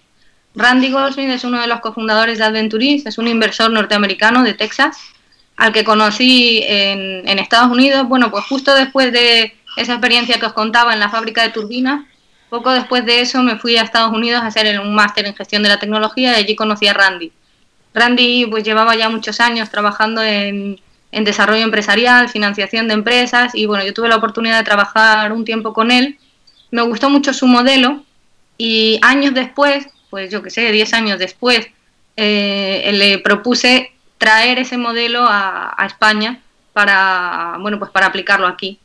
Entonces, mm, todo su modelo está empaquetado y digitalizado a través de Adventuris eh, y por eso lo llamamos el Toolkit Goldsmith porque es de su creación. Y es un modelo muy reconocido ya, es un modelo eh, utilizado por él en Estados Unidos y en otros lugares, reconocido como eh, best practice por organizaciones internacionales, es decir, es muy, muy reconocido. Eh, nosotros, bueno, es el modelo que nosotros usamos para filtrar a las startups. Perfecto. Ahora Para te, filtrar, es decir, para analizar cuáles son las más robustas, las más interesantes y luego también para guiarlas a, a mejorar en su proceso de crecimiento. ahora te preguntaré sobre ese tema, pero Conchi tiene preguntas que hacerte. Pues iba precisamente sobre ese tema. Me gustaría saber qué proyectos son los que a los que está dirigida vuestra financiación y qué requisitos tienen que, que cumplir las empresas para poder acceder a la financiación que ofrecéis. Vale, bueno, pues si nos centramos en el mundo de startups, para hablar solo de, bueno, eh, por decir, decir, se pueden financiar mucho tipo de proye- mu- eh, mucho tipo de proyectos, ¿no? No necesariamente solo startups. El modelo Goldsmith está más enfocado a startups. Eh, no tenemos ninguna especialización sectorial. Sí tenemos más presencia, no tenemos una especialización en el sentido de, que, de decir que no descartamos un proyecto por ser de un sector u otro, pero sí que tenemos más conocimiento y más presencia en algunos sectores, por ejemplo, como fintech. Eh, entonces, los requisitos que pedimos es que tengan más de un eh, 60% en el score Goldsmith. ¿Qué es lo que mide el score Goldsmith? El score Goldsmith mide la evolución del negocio, es decir, que, eh, que va avanzando de forma robusta y digamos que hay toda una tabla de requisitos para medir eso según el panel Goldsmith, eh, que, que es una tabla de requisitos que mide que digamos todas las hipótesis y los eh, fundamentos del negocio en el nivel en el que están se han ido validando. Eso es lo que medimos por un lado y por otro lado medimos el atractivo inversor.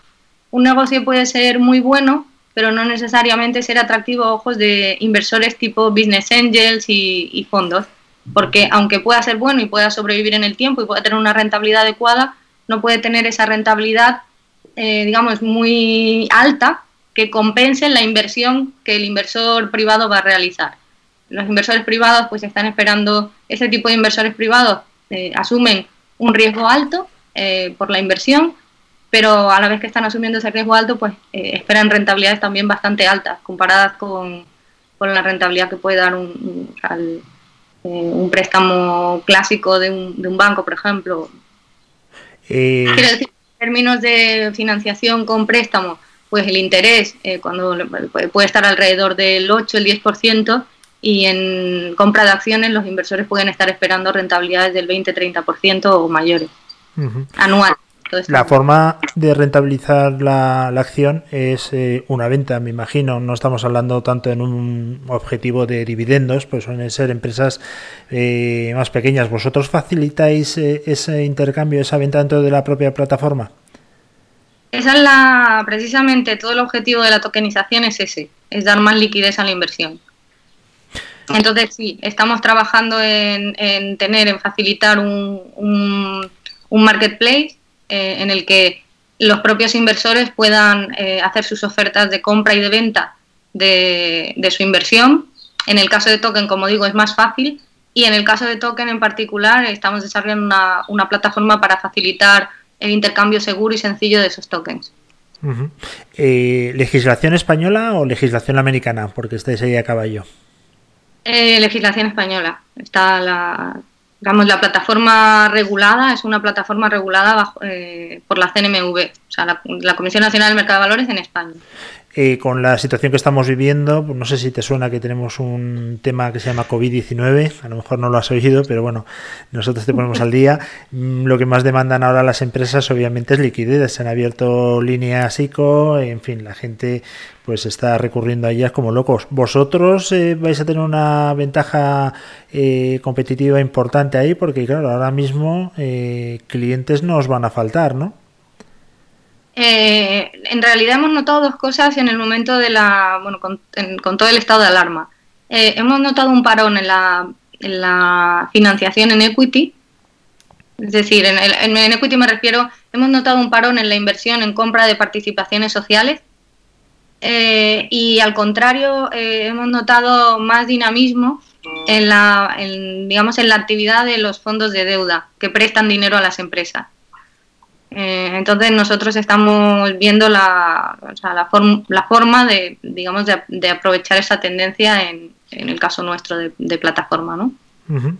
Eh, hazme una, un proyecto piloto de los que tenéis en la página web. Por ejemplo, eh, nosotros que queremos montar una heladería no tendríamos ningún recorrido en vuestra plataforma. Así que dinos quiénes son aquellos, eh, qué productos primáis. Eh, sé que tenéis que pasar por este scoring que has dicho y estas métricas, pero ¿cuál es el, la fotografía, el retrato robot de un negocio que es muy bien acogido por vuestros inversores? Bueno, pues muy bien acogido. Es un negocio que, eh, que, digamos que apunta maneras, es decir, puede estar en una fase muy incipiente, no necesariamente tiene que estar eh, muy avanzado, pero que sí el concepto de negocios eh, proyecte tener una, un potencial alto.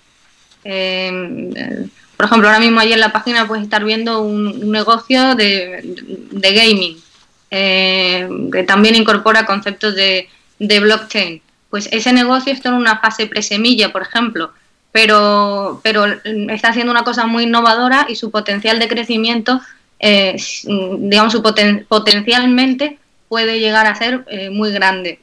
Eh, luego, ¿qué más, ¿qué más cuestiones? Pues que pueda ser financiado desde, ya no solo por el negocio, sino que pueda ser financiado por el tipo de inversores que tenemos nosotros. Nosotros el tipo de inversores que tenemos son eh, eh, eh, business angels, ¿vale? Son, es gente, son particulares eh, que invierten, vamos a decir, invierten dinero de su bolsillo eh, entre tickets y voy a poner un rango grande que va normalmente desde los 5.000 hasta los 50.000 euros por operación. Entonces no son, digamos, no son fondos que entran directamente y ponen medio millón de euros en una operación, sino que son particulares que ponen cantidades más pequeñas no muy pequeñas como en otros crowds que dices, bueno, puedo poner un ticket de 100 euros o de 300 euros. Eh, nosotros no hacemos operaciones con ticket, o sea, es muy raro un ticket por debajo de 1000, eh, de 1000 euros. Eh, por encima de 1000 ya sí se puede invertir, pero quiero decir que la mayoría de los inversores son particulares, particulares que invierten dinero de su bolsillo. Entonces están en esa, en esa fase de financiación de las startups entre presemilla y semilla.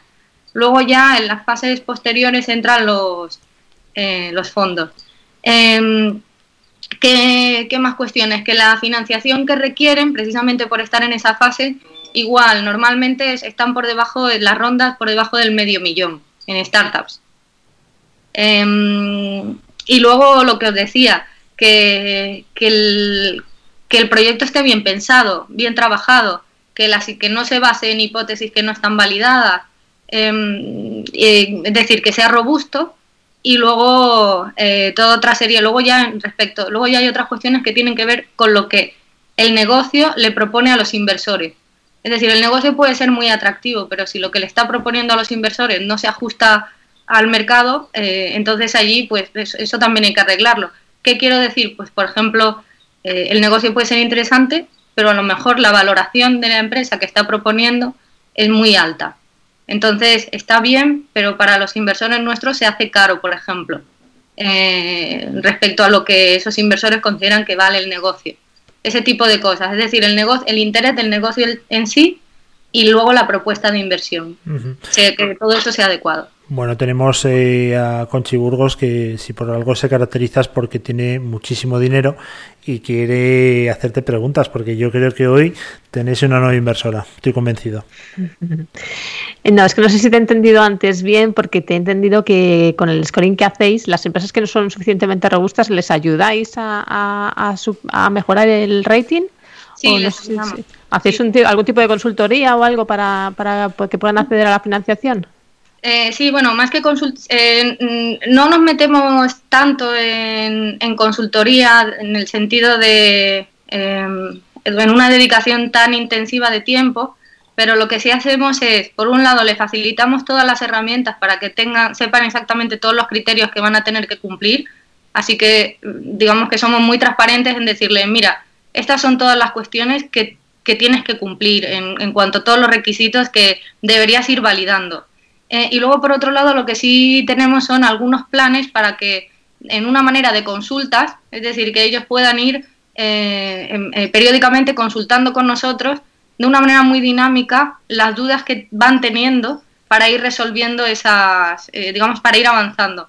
Porque lo que sí hemos visto con los años es que, digamos, que la, el crecimiento de una startup, y, y en realidad nos incluimos a nosotros, porque nosotros también estamos, eh, digamos que somos una startup, estamos en el mundo de la inversión, pero también a la vez somos eh, startup, ¿no? Entonces es todo muy rápido, es todo muy dinámico.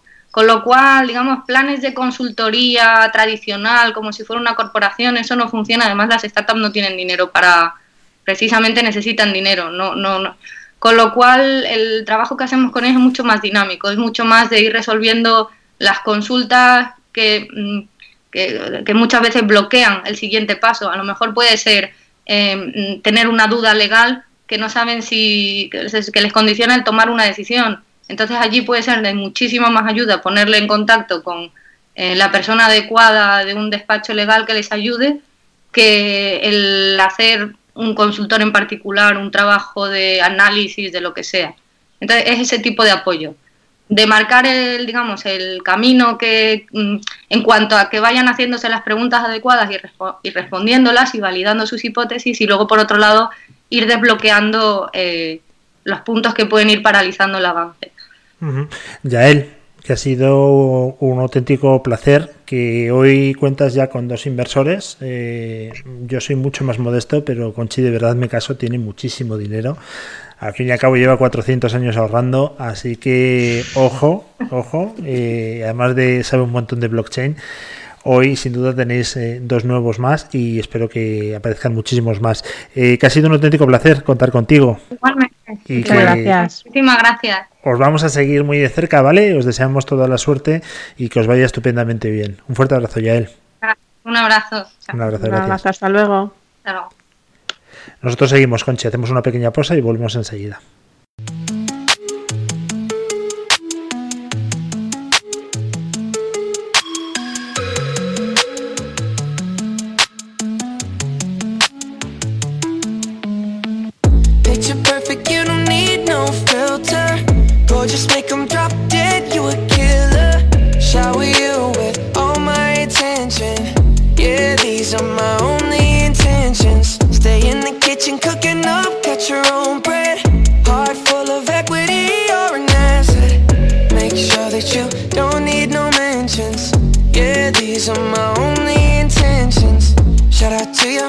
Your mom and dad for making you.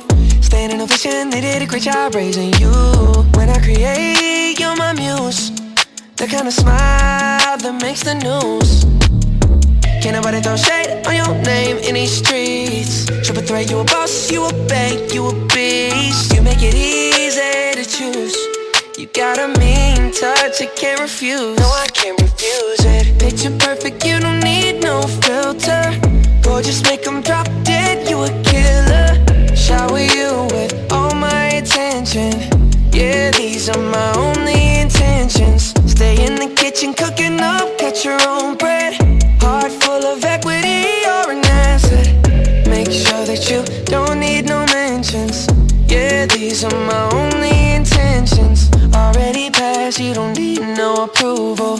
Good everywhere, don't worry about no refusal. Second to none, you got the upper hand now. Don't need a sponsor, no, you're the brand now. You're my rock, my Colorado. Got that ring, just like Toronto. Love you now, a little more tomorrow. That's how I feel. Act like you know that you are Picture perfect, you don't need no filter Gorgeous, make them drop dead, you a killer. Shower you with all my attention.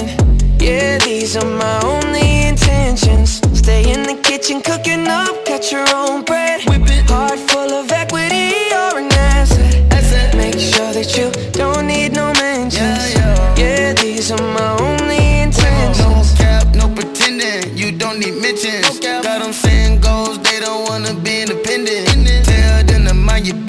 We in our feelings. It's 50 50 percentage. Attention, we need commitment. We gotta both admit it. Both. It's funny, we both listen. It's a blessing, cause we both get it.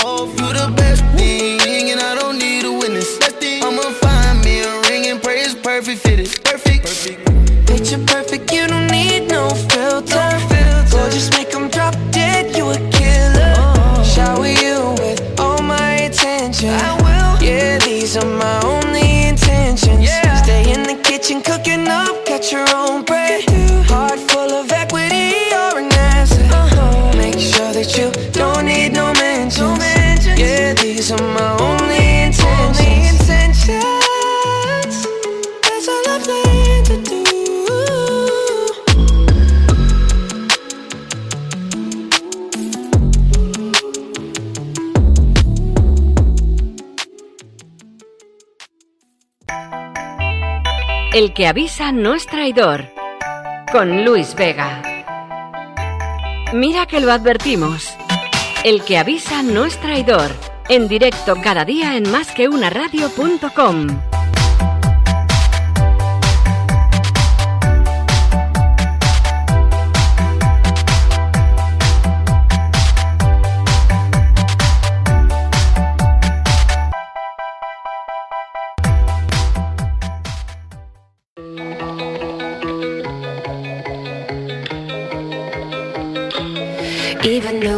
both know we're liars and we start each other's fires, we just know that we'll be alright. Even though we kicked out the party, cause we both hate everybody, we're the ones they wanna be like. So don't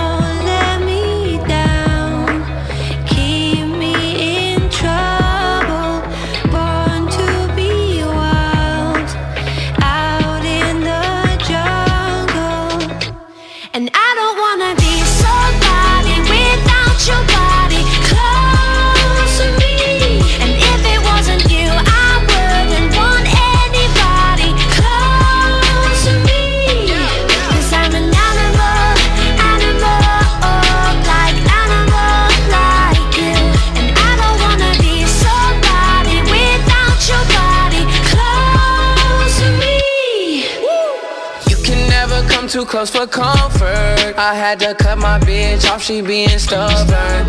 I make it known I fuck with you, not undercover. And when I jump in, I'm burning rubber. Iced out body, didn't go to college. Price tag popping, then you on the private. Don't say sorry, everyone's watching. When you're where I am, everything's timeless.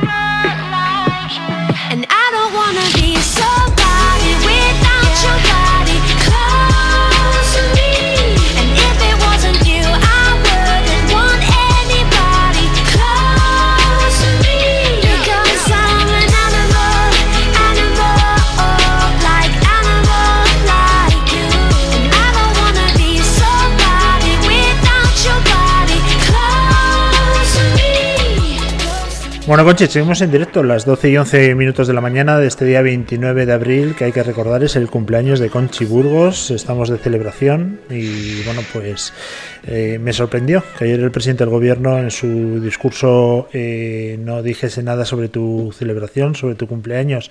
Me pareció falta de tacto por parte No te preocupes, presidente. lo hará hoy. Seguro que sale y lo hace. Hoy, hoy seguro que tienes esa felicitación, además que tanto anhelas. Esa y la de Pablo Iglesias, que a lo mejor también te saluda. Esperemos que no se olviden de tu, No faltar, de tu nomástica. Oye, mm, donde sí hay que celebrar cosas y de verdad, además de tu cumpleaños, es con la gente de Polarú, que ya le tuvimos en junio del año pasado, además en una entrevista que tuvimos en el estudio Pelín Surrealista, porque eh, quiero recordar que ese día, la única vez en mi vida que me tuve que llevar a mi hija mayor de la oreja castigada al estudio, era casi verano, y, y allí que me la llevé. Y la verdad que estuvo súper atenta a la entrevista de los hermanos Rovira, que les tenemos aquí con nosotros otra vez, en concreto hoy a Marc. ¿Qué tal? ¿Cómo estás, Marc?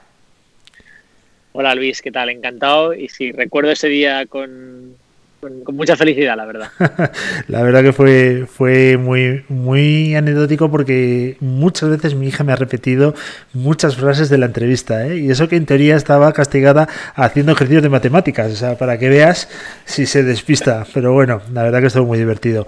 Eh, ¿Cómo han cambiado las cosas, eh, Marc, de un proyecto que iba fenomenal a un proyecto absolutamente ganador? Nos hemos levantado con una noticia en expansión que nos ha hecho la verdad que súper felices, ¿no? Y es una nueva ronda eh, de financiación y además ya estáis fichando a gente de primerísimo nivel, que era difícil porque vosotros sois pata negra, recuerdo que tú eras ingeniero aeronáutico, ¿qué tendrán los ingenieros que salen corriendo y se van al mundo de los negocios? eh? No debe ser tan divertido como parece, pero habéis cerrado Bueno. una ronda brutal y habéis fichado talento. Cuéntanos, ¿cómo va el proyecto, Marc? Pues mira, no, no tengo la respuesta al universo, pero lo que sí que puedo decir que veo constantemente es que gracias al, esfuerzo del equipo y al sacrificio constante de, de trabajar duro y tener muy claro el cliente, esto, es- esto da, da sus frutos. Y la verdad es que ha sido, ha sido, ha sido la clave. Ha sido encontrar sobre todo el, el- el- el problema al cliente, entender qué necesidades tienes y currar y, y- y envolverte de equipo, que éramos cuatro a principios del año pasado, acabamos el año siendo 13, 14 más o menos, eh, con unos perfiles espectaculares y hemos empezado el año con dos más. Hemos empezado el año juntando a, a Jordi Gracells y a Rainer Schwartz, que son dos perfiles espectaculares que con muchísimos años de experiencia y, y tenerlos a bordo porque creen en la propuesta de valor y creen en la, en la filosofía, en la cultura del equipo, esto es lo que al final da sus frutos y los inversores lo ven. Y esto es súper agradecido, súper humildes de verdad y la verdad es que muy pues a seguir trabajando todo lo que podamos. Y sobre los inversores. Bueno, antes de ir con los inversores, cuéntanos un poco para la gente que no lo conozca todavía, que debe ser dos o tres, pero para esos dos o tres despistados, ¿qué es Polaru? Y cómo habéis también evolucionado desde la última vez que nos vimos. Perfecto. Pues Polaro es una aplicación financiera que te ayuda a controlar todos tus gastos recurrentes. Es decir, nosotros te, ayudamos a que tengas claro todos tus gastos recurrentes, ya sea, hay gente que le llama gastos domiciliados, hay gente que le llama suscripciones, da igual, la cuestión es todo lo que tengas recurrentemente, mensualmente, eh, y nosotros ahí te ayudamos a, a informarte, a unificarte y que lo tengas todo controlado. Pero además, donde nos diferenciamos es que en algunos servicios en, particular, y cada vez iremos añadiendo más servicios, te ayudamos a la optimización. Que significa que cogemos, por ejemplo, el servicio de, electricidad, que es un servicio recurrente, y te buscamos los, los mejores proveedores, no solamente por precios, sino por valores, por tecnología, porque ayudan a tener un impacto social, porque son locales a quien le interese, y te hacemos todo el cambio, te hacemos toda esta gestión. Y además, finalmente, el que quiera, ya esto ya sí que es opcional, le unificamos todas las suscripciones en una sola, para que tenga una estabilidad financiera el cliente y no tengas fluctuaciones de tres servicios ahora, ahora en mayo me viene el seguro de la vida de todo el año, sino que tú cada mes pagas la misma cantidad y tienes tus suscripciones controladas, unificadas y optimizadas en una plataforma que se llama Polaru. La verdad que no puede ser un servicio más cómodo porque yo tengo un descontrol absoluto. Creo que te lo comentaba la última vez que nos vimos y la cosa, lejos de mejorar, ha ido a peor. Así que obviamente soy usuario de Polaru. ¿Cuántos lleváis ya? ¿Cuántos usuarios tenéis en la plataforma? Pues mira, acabamos el año pasado con casi 4.000, así que muy contentos. Hemos cerrado un acuerdo ahora con, con Mao San Miguel para ayudar a todas sus microempresas, que son alrededor de 50.000 bares. Entonces, la verdad es que vamos, vamos creciendo paso a paso, a paso pero no, le- no- no te diré poco a poco. Paso a paso seguro, pero poco a poco no. Es verdad, porque Muy contentos, la verdad. Una de las cosas que te quería preguntar precisamente era una nota de prensa que había visto que Lau San Miguel pone en tu mano al gurú de las facturas. Oye, que te diga eso eh, Mao San Miguel, ojo, y que te dé eh, una base de 50.000 clientes suyos, pues no deja de ser un respaldo de lo bien que lo estés haciendo, ¿no? Pero esto se puede extrapolar a otros, a otros proveedores, obviamente, a otros clientes. Correcto. Nosotros lo que nos lo que identificamos a finales del año pasado es que un usuario nuestro personal para su casa, como tú, por ejemplo, eh, en tus gastos de casa lo utilizas, pero luego la gente que es microempresas, que también gestiona su negocio como si fuese su casa prácticamente, porque es su negocio, también necesitaba esta herramienta. Todos pagamos facturas al fin, al fin y al cabo. Y entonces empezamos a tener mucha gente que decía, oye, ¿lo puedo utilizar para mi peluquería, para mi restaurante, para mi cadena de restaurantes? Y nosotros sí, claro, la plataforma es la misma, la tecnología es la misma y el servicio al fin y al cabo es el mismo. Y ahí es donde San Miguel, con el coronavirus también, se detectó que tenía muchísimos clientes suyos que necesitaban que, necesitan ayuda por desgracia porque el coronavirus no está ayudando mucho a todo a la- el sector restauración. Y hicimos un acuerdo interesantísimo estábamos súper contentos y al final decidimos pues hacer este servicio en conjunto Ajá. Oye, es la primera vez que entrevistamos a una persona, Conchi, que está haciendo deporte prácticamente. ¿eh? Pues está con, Totalmente. Le estamos eh, entrevistando a través de Skype y el tío no para de moverse. Es, es un Qué tío envidia, nervioso. ¿eh? Eso es lo bueno que tiene.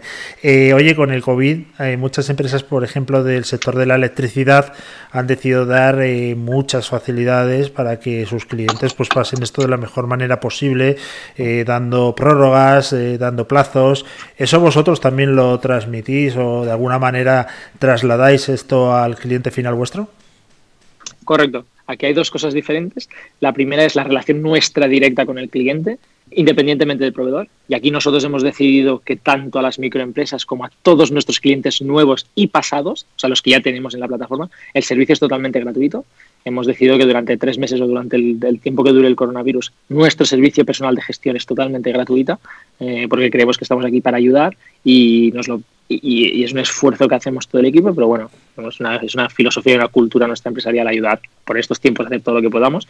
Y por otro lado es la relación que tenemos con los proveedores. Sí que es verdad que nuestros con los que trabajan, pero esto lo hacemos siempre, no solamente ahora con el coronavirus, cualquier filosofía, cambio de, empresarial o estrategia que ellos hagan, nosotros se la comunicamos a nuestro cliente.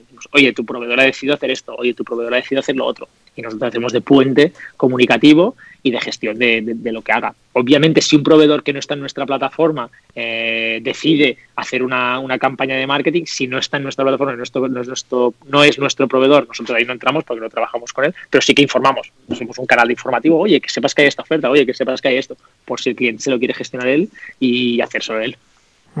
Dentro de la ronda que habéis cerrado, ahora recientemente ha entrado gente como Didaclic, este además es directivo del Barça, es el único defecto que yo le veo, pero en el tema de las inversiones, este eh, oriental donde pone el ojo, pone la bala. Eso es realmente un apoyo espectacular, ¿no? ¿Y quién más ha entrado? Cuéntanos. Pues mira, el Didacli fue un perfil que entró el año pasado y tuvimos un, un, encaje brutal, no porque sea del Barça, sino porque como persona es... Yo tengo un, un mix porque he nacido en Madrid, he vivido en Madrid 10 años de mi vida y también he, he, vivido en Barcelona, entonces yo tengo el corazón en los dos lados y Didacli pues sí, es directivo del Barça, pero lo que es es un crack, es un genio, sí. es un tío con una visión espectacular del negocio y es capaz de adaptarse a todo. No es el que tiene una respuesta para todo el mundo y siempre dice la misma, no. Él de verdad se adapta muchísimo a tu negocio, entiende sobre todo a los emprendedores y confía y ayuda a los emprendedores. Es una baza muy buena. Pero unos perfiles que han entrado en esta ronda ahora de, marzo de un millón ha sido Chris Bauer, por ejemplo, que es un, alto directivo de una de las un, un miembro fundador, fundador de una de las em, gestiones de pagos más grandes del mundo que se llama Adyen. Chris Bauer ha entrado en esta ronda como, como líder, también más de lo mismo, un tío con muchísima cabeza, con, muchísima visión espectacular. También ha entrado un grupo de inversores que se llama Top 5, que también les agradecemos mucho, y luego perfiles que nos han acompañado y nuevos, y nuevos perfiles que han entrado, que te puedo decir todos porque todos son la verdad es que son una pasada todos. La verdad que enhorabuena porque eso es fruto del trabajo bien hecho y me alegra un montón. Se dice eso sí que con el dinero que habéis recaudado en esta ronda eh, te vas a comprar una casa en la montaña, desmiéntelo y dinos para qué es el dinero exactamente. Correcto, no, el dinero, por, por, suerte, por desgracia, yo de este dinero no veo nada, obviamente, y esto es todo para, para el proyecto, porque tampoco no, yo, yo, no lo quiero, sino es para el proyecto. Y el proyecto básicamente ahora se, se basa en tres pilares fundamentales. El primero es, es el producto y la experiencia del cliente. Estamos en un mundo en el que hacer las cosas a medias no sirve y el cliente necesita una tranquilidad que se plasma con, se plasma con una experiencia de usuario. No me refiero a tener muchísimas utilidades en una aplicación que haga mil cosas, sino pocas cosas muy sencillas y muy fáciles. Segundo pilar es la captación. Tú puedes tener un producto espectacular, pero si nadie lo quiere, no sirve de nada. Y si no, y si no te promocionas, pues nadie te es capaz de comprarte. Y esta es la segunda, el segundo pilar importante. Y el tercer pilar es los servicios. Nuestro foco no está en tener muchos proveedores de un solo servicio, sino tener pocos proveedores de muchos servicios. Entonces, nuestro foco este año es acabar el año que puedas unificar todos tus gastos. Netflix, Spotify, HBO, seguros, Internet, telecomunicaciones, cualquier servicio que tengas recurrentemente, con Polarú lo puedes gestionar y nosotros cerrar acuerdos con todos los diferentes servicios que tengamos. Ah, bueno, pues la verdad que espectacular. Me parece una solución ideal y yo desde luego eh, 100% a muerte con, con, vosotros, ya lo sabéis. Eh, la última pregunta, ¿dónde está tu hermano? Es esa fuego con la pasta, reconócelo. no, por suerte no vivimos juntos. Eh, él, él vive, en otro sitio porque si no ya sería compartirlo todo. Mi mujer está aquí con los perros y él está, él está en su casa. Eh, pero bueno, estamos al final conectados todo el día, ya ves, con los cascos todo el día. Todo, estoy de la pantalla que ya no puedo más. Tengo la cara cuadrada del iPhone.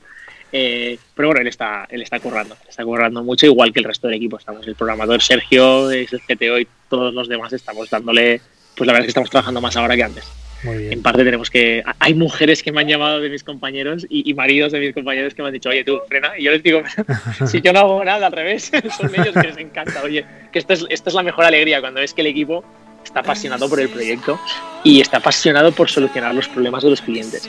Y esto de verdad es una felicidad que, que no hubiese imaginado hace dos años y medio, vamos, es que ni loco. Qué bien, la verdad que nos alegramos un montón. Mar Rovira, eh, cofundador, ingeniero aeronáutico, eh, ha echado a volar y claro, cuando un ingeniero aeronáutico echa a volar, pues todo es mucho más fácil. Que te vemos el año que viene cuando ya estés en tu yate en Ibiza, ¿vale? Eh, Cerrando esa ronda de los 100 millones, que seguro que llega, ya lo verás. Vendré Un fuerte igualmente abrazo, a Mar. tu local con tu hija y a, pasar un rato. Un fuerte abrazo, nos vemos. Muchísimas gracias, chicos. Hasta luego. Muchas gracias. Y, fel- y felicidades. Muchas gracias. Oye, Conchi, pues eh, solución bestial, ¿eh? Para toda la gente despistada en la que yo me pongo el primero. No despistada, porque no es eh, precisamente para despistados, sino para quien quiera tener un orden, un control. Yo creo que además todo lo contrario, ¿no? A lo que he dicho. Seguramente para tener un orden todos los meses, pagar una cuota fija por todos los servicios que tienes y no vivir en el descontrol de me llega, no me llega, recibo, son los meses pares. Que eso nos pasa mucho a la gente que tenemos muchísimo dinero, ¿no? Que no sabemos muy bien cuándo nos llegan las cosas. O los que no tenemos dinero, ¿no? Tanto a ver. gasta al final.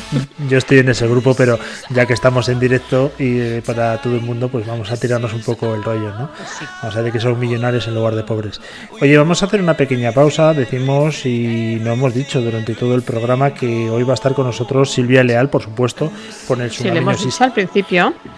pero lo que pasa es que a lo mejor no hemos dicho, y si lo has dicho te pido perdón, porque no lo he escuchado, no lo he entendido, que no va a estar a su hora habitual, a las once y media, Sí. sino que va he dicho que con una hora de retraso. Bueno, pues nada, tendré que tirar de grabación. Me has obligado a tener que tirar de grabación. cuando hablo. dicho, ¿no? Bueno, que va a venir a las doce y media. Es verdad, es verdad, ahora lo recuerdo. Eh, con la fundadora de Mujeres Top 100, ¿no? Las top 100 mujeres, no recuerdo Top más. 100 mujeres. Pero bueno, es súper conocido. Sí. Es un reconocimiento que se da todos los años a, a todas las mujeres que destacan en muchas eh, facetas y en muchos sectores y luego vamos a estar con ellos. Vamos a hacer una pequeña pausa si te parece, Conchi. Yo tengo la garganta que yo creo que mm, no sé si me ha atacado el coronavirus, pero ya la tengo al borde de la extinción y volvemos enseguida, si te parece, ¿vale? Perfecto.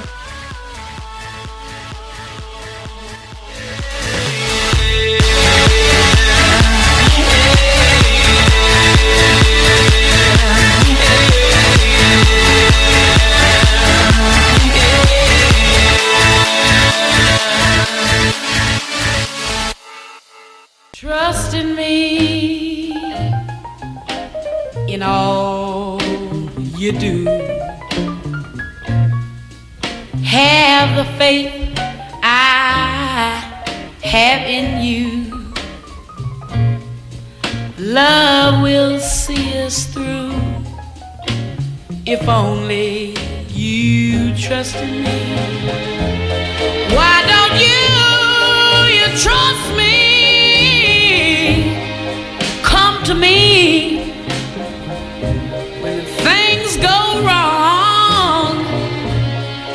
Cling to me, Daddy.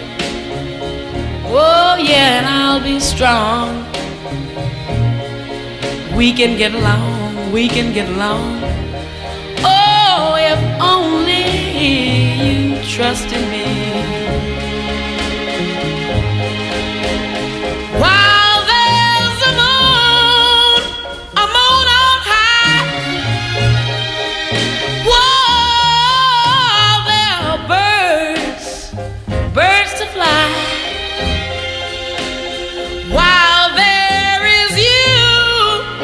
Uh, you and I.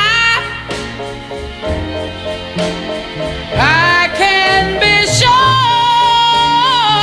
that I love you.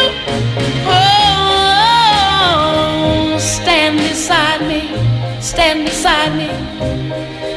All the while, come on, Daddy, face the future. Why don't you smile? Trust in me, and I'll be worthy of you. Oh, yeah, yeah. Why don't you? You're trusting me in all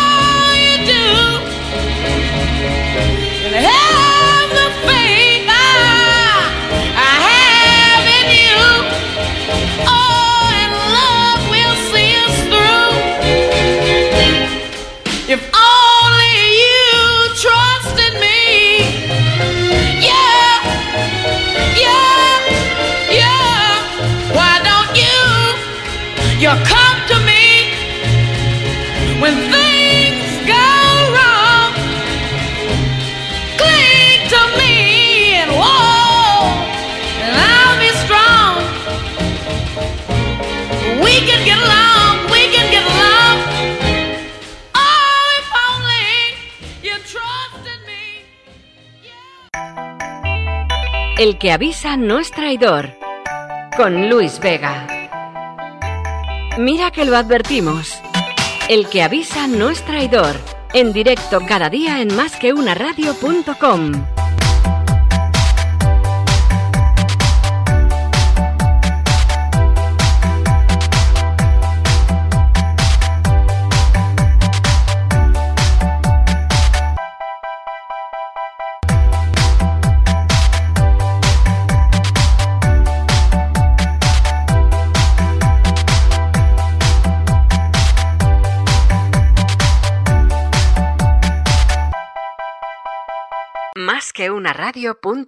Más que una radio.com. Si te deja indiferente, es que no somos tu radio. Más que una radio.com. Más que contenido.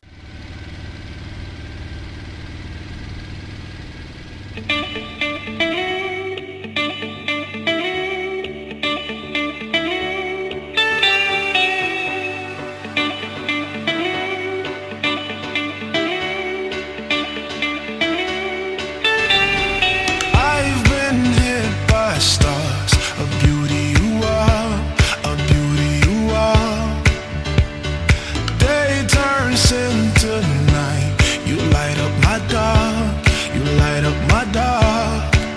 You're the one that I see waking up next to me, and I hope it's the same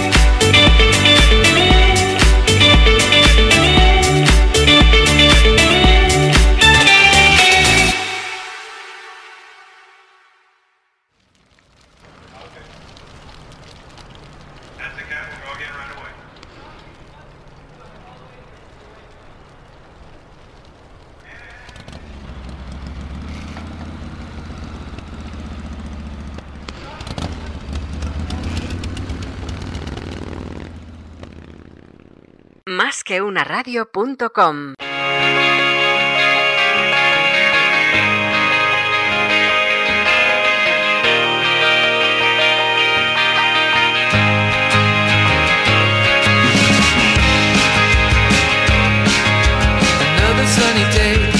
you up in the garden. You were taking blinds. I thought you beg your pardon. I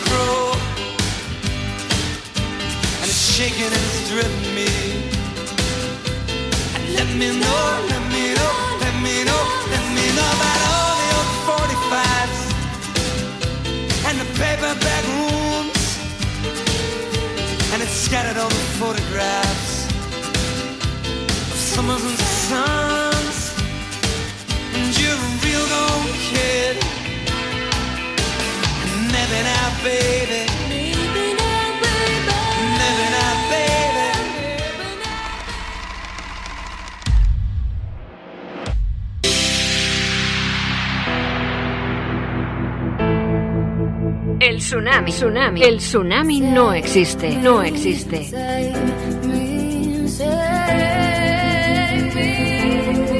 Miedo, miedo 4.0. No, no, no lo temas. Es tu gran oportunidad.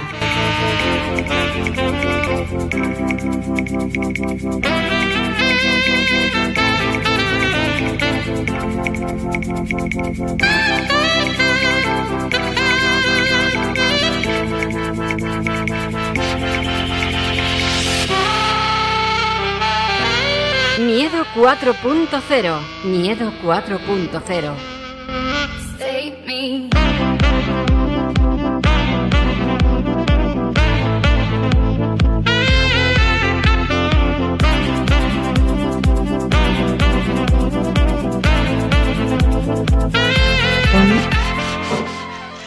Hola a todos. Fijaros, voy a hablaros de algo y quiero que me digáis, que penséis de qué os estoy hablando en este momento.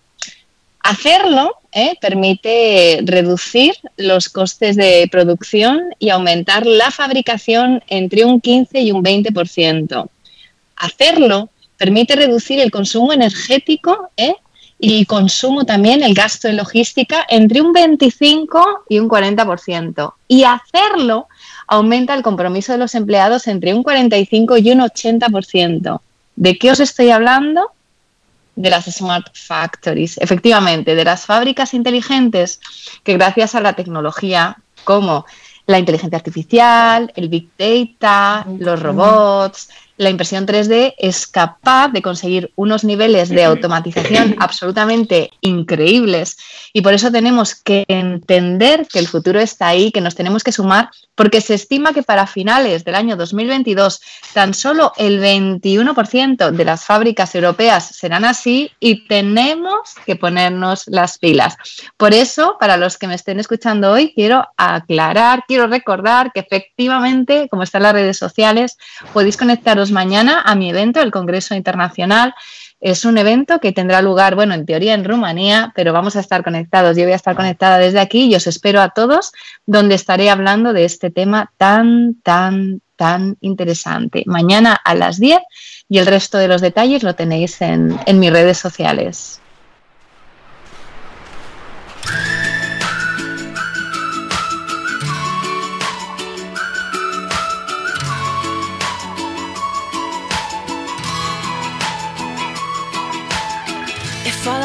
Was a dollar and your bright smile, I'd have a dollar more than I would need to get by. Cause I'm a billionaire if you count every sunrise. We can buy your side. Bueno, y dicho esto, ¿eh? ¿a quién tengo hoy conmigo?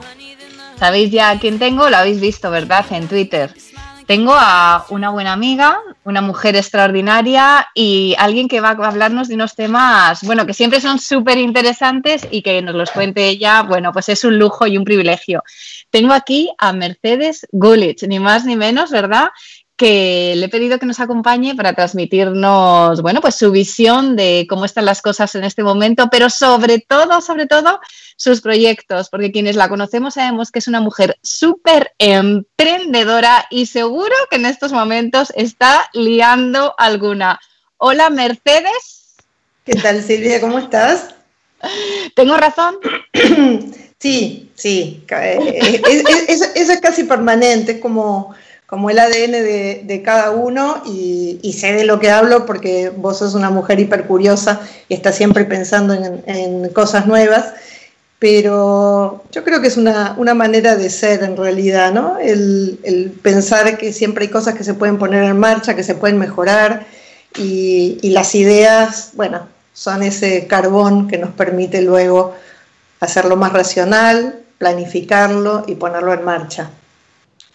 ¿Y quién es Mercedes Gulich? Porque a mí me viene Mujeres y CIA, me viene las top 100, pero me vienen muchas cosas más. Engagement. ¿Quién es mujer? Mujeres y CIA y quién es Mercedes Gulich también, las dos.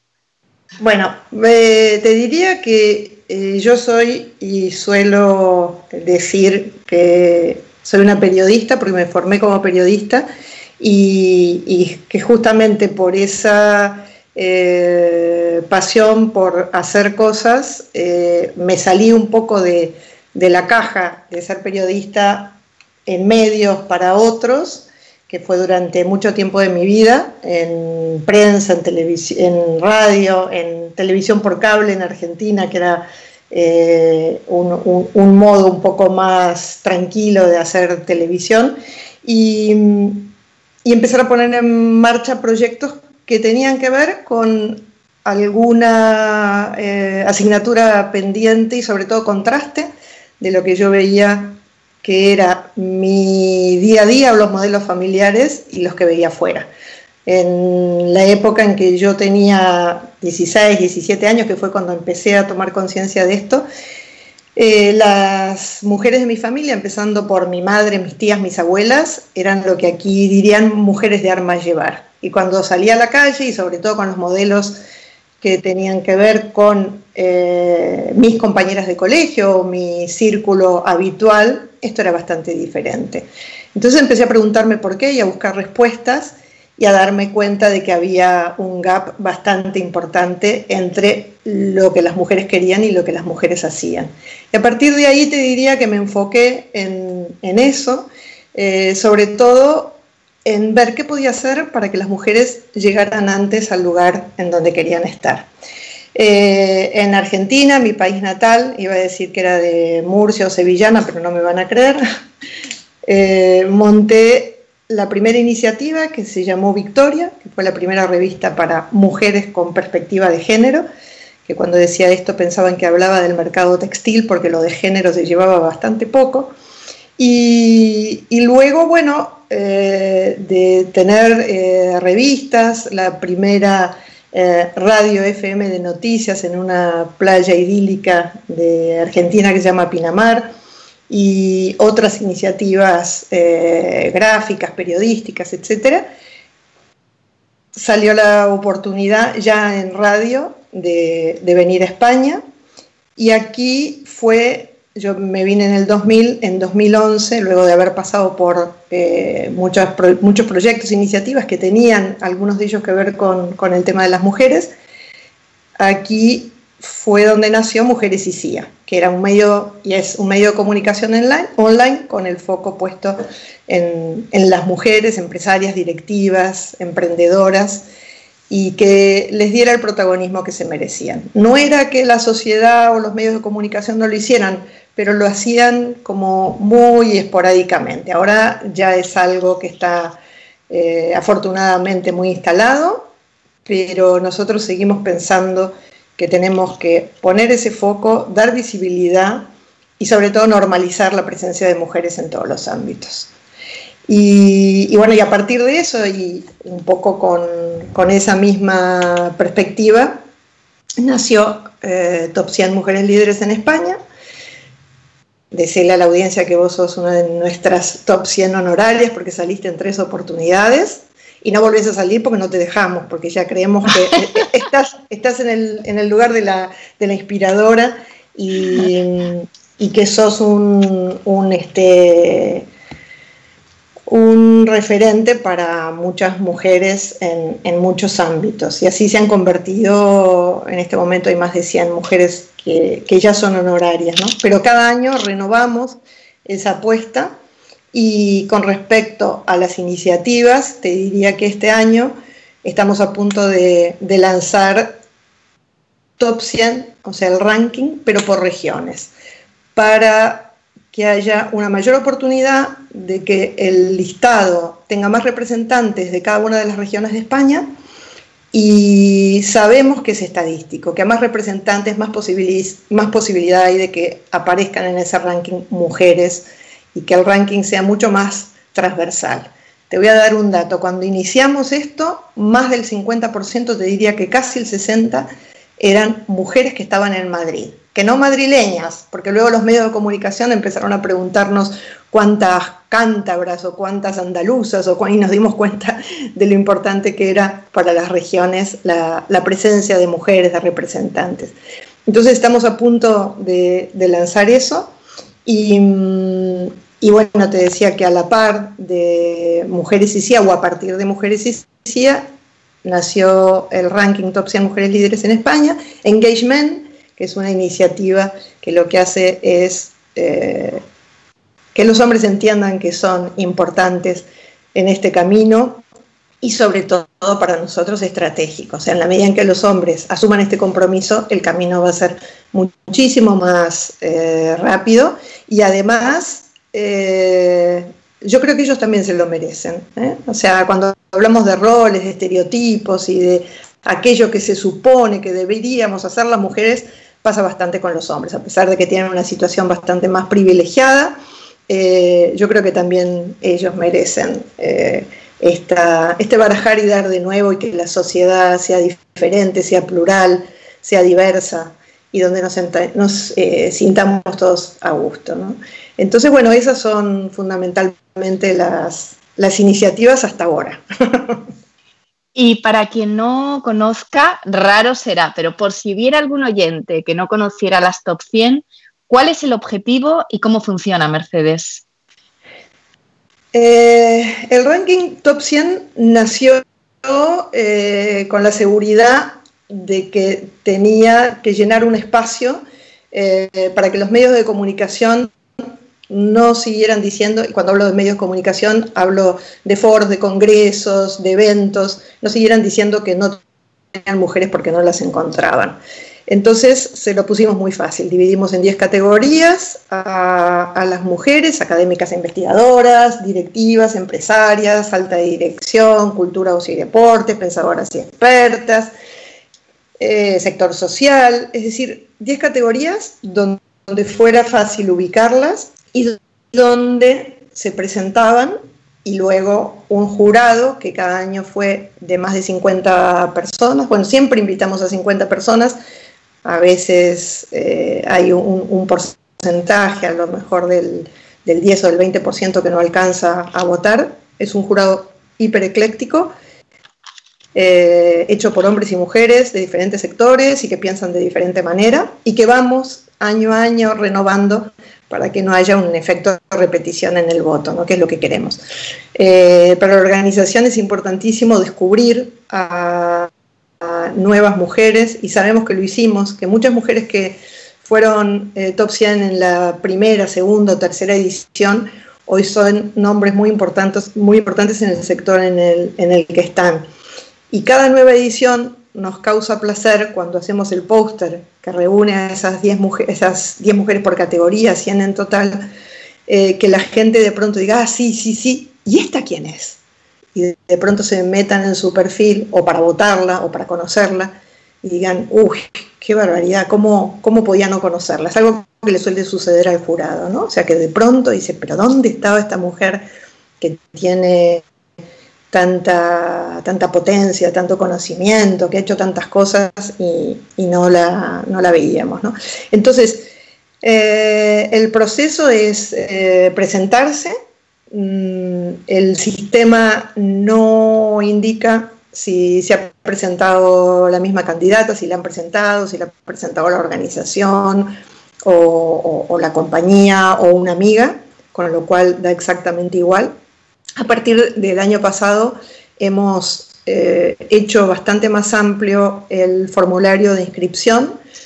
Hay un espacio donde, por ejemplo, para aplicar eh, ayuda mucho, que es eh, gente, organizaciones, gente o, alguien que de alguna manera avale a esa candidata. ¿no? Nos hace más fácil la tarea a nosotros y por otro lado hay un respaldo mayor. Si es una candidata que no tiene mucha visibilidad o, que no tiene eh, muchos recursos online donde mirar ese perfil y evaluar su, capacidad y lo que está eh, diciendo que es o hace o sus eh, ventajas o aportes, poder hacerlo con más facilidad.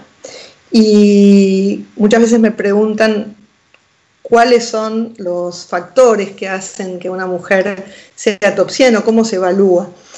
Esto es bastante mm, eh, diferente según los casos. ¿no? En muchos casos se puede evaluar a lo mejor el aporte mm, que, ha hecho la sociedad, eh, en otros la trayectoria que ha tenido o los logros. A veces es una mezcla de, esos tres factores o de otros, como puede ser la, la- innovación en, en algo que ha hecho. Eh, pero diría que es un mimbre que se va haciendo de, de- varios hilos diferentes que no siempre son los mismos. Y por otro lado, en cuanto a la elección, es el inicio. Hay 10 de las mujeres que se eligen a través de, de la web, o sea que se votan online, eh, pero hace cuatro años que esa votación tiene que estar avalada por un pequeño porcentaje de votos del jurado. Es decir, una campaña brutal en el que una mujer pueda tener a lo mejor, no sé, mil o dos mil o tres mil votos, si no tiene eh, algunos votos del jurado, no es elegida. Y mm, también desde el año pasado Mujeres y CIA elige a cuatro de esas mujeres eh, y el jurado elige a cinco, o sea, una online, cinco el jurado y cuatro mujeres y CIA. Y esas son las mujeres que durante un año eh, van a, a representar a la última edición, que reciben un sello que pueden utilizar, donde dice que son, primero que son candidatas, que, han sido elegidas, porque no todas las que se presentan son elegidas, hay muchas que, a las que les decimos que es un muy buen perfil, pero que todavía le falta. Eh, esto es un poco como la selectividad, ¿no? O sea, ¿cuál es la nota de corte? Y depende de la cantidad de escritos y de eh, las este, características o lo que cada eh, uno ofrezca. Esa nota de corte va subiendo y eso es bueno. Pero también les decimos que no cejen en el intento, porque es un ejercicio de visibilidad enorme. Tenemos candidatas que llevan prácticamente desde el inicio siendo candidatas y a veces nos dicen, bueno, yo ya me quito. No, no, todavía no. Cada año hay más posibilidades, porque los nombres más conocidos, las que más han salido, pasan a, ser honorarias, con lo cual ese efecto de, yo siempre decía, eh, ¿cómo no va el jurado a votar a Edurne Pasabán o a Margarita Salas, que perdimos hace poco, pero científica referente total? Eh, pero después el jurado empieza a mirar esos otros nombres, se sorprende y muchas veces elige a mujeres que, que hace que al mirar digan, ¿y esta quién era? ¿Cómo no la tenía ni Y- radar? ¿Y qué mujeres se podrían presentar? Porque yo me imagino que en estos momentos todos conocemos a alguien que no se ha presentado, que no está en el radar. ¿Para qué mujeres estaría este, este ranking, Mercedes?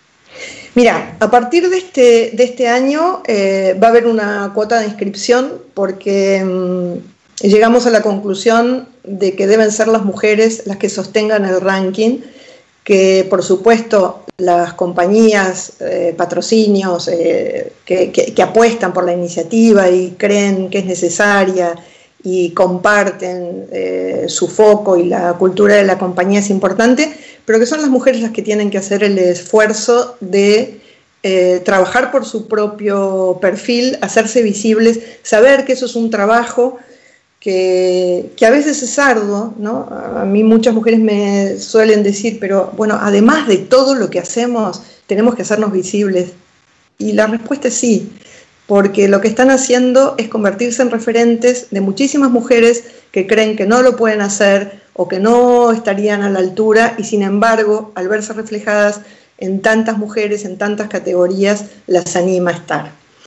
Eh, ¿Cuál es el proceso? Luego de aplicar y después de la inscripción, hay un equipo que está evaluando esas candidaturas. ¿Qué puede pasar? Que siga adelante o que no, pero da exactamente igual. Si se le dice que no, se le va a dar eh, una recomendación, algo que le sirva para pensar, eh, a ver, ¿qué, qué me está faltando? Me falta una recomendación, me falta eh, rehacer el perfil, tener un poco más de experiencia, mostrar algunos logros, entender cuáles son eh, las cosas que de alguna manera van eh, puntuando para que alguien que está mirando ese perfil diga, vale la pena, es una muy buena candidata. Luego está lo otro, que es el ser elegida, el coincidir en, en que el jurado, y ese voto está muy repartido, ¿no? Los consultores dirían desagregado, es decir, que a lo mejor una candidata puede llegar a ser elegida por un solo voto, porque no hay ninguna que tenga, si eh, hay 50 miembros del jurado, que tenga, qué sé yo, te voy a decir un disparate, 30 votos o 35 o 20.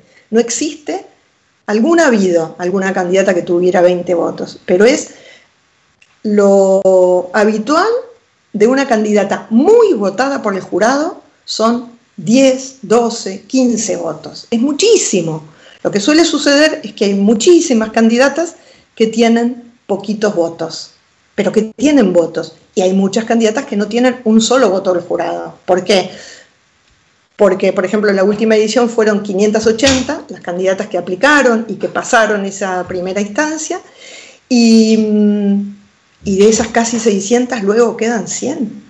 Con lo cual, cuando me dicen, uy, no, yo no me... Sí, tenés que seguir presentándote porque va cambiando el jurado, van ascendiendo a honorarias muchas candidatas que a lo mejor en un momento pueden ser competencia y de todos modos, ese ejercicio, yo he recibido eh, emails y llamados tan lindos de gente agradecida, decir, "No, me da igual no haber sido elegida, es que lo que he sentido en el periodo de votación, la cantidad de gente que me ha escrito, que me ha llamado, que ha votado, que ha puesto en las redes sociales algo sobre mí, solo eso me compensa el, trabajo de intentar que me voten online, que es parte de la campaña. Es muy difícil porque esa es una sola de, de todas las presentadas que va a salir por medio de esa votación. Pero es un ejercicio, yo creo que de generosidad y de humildad. El saber que puede uno no ser elegido y no pasa absolutamente nada.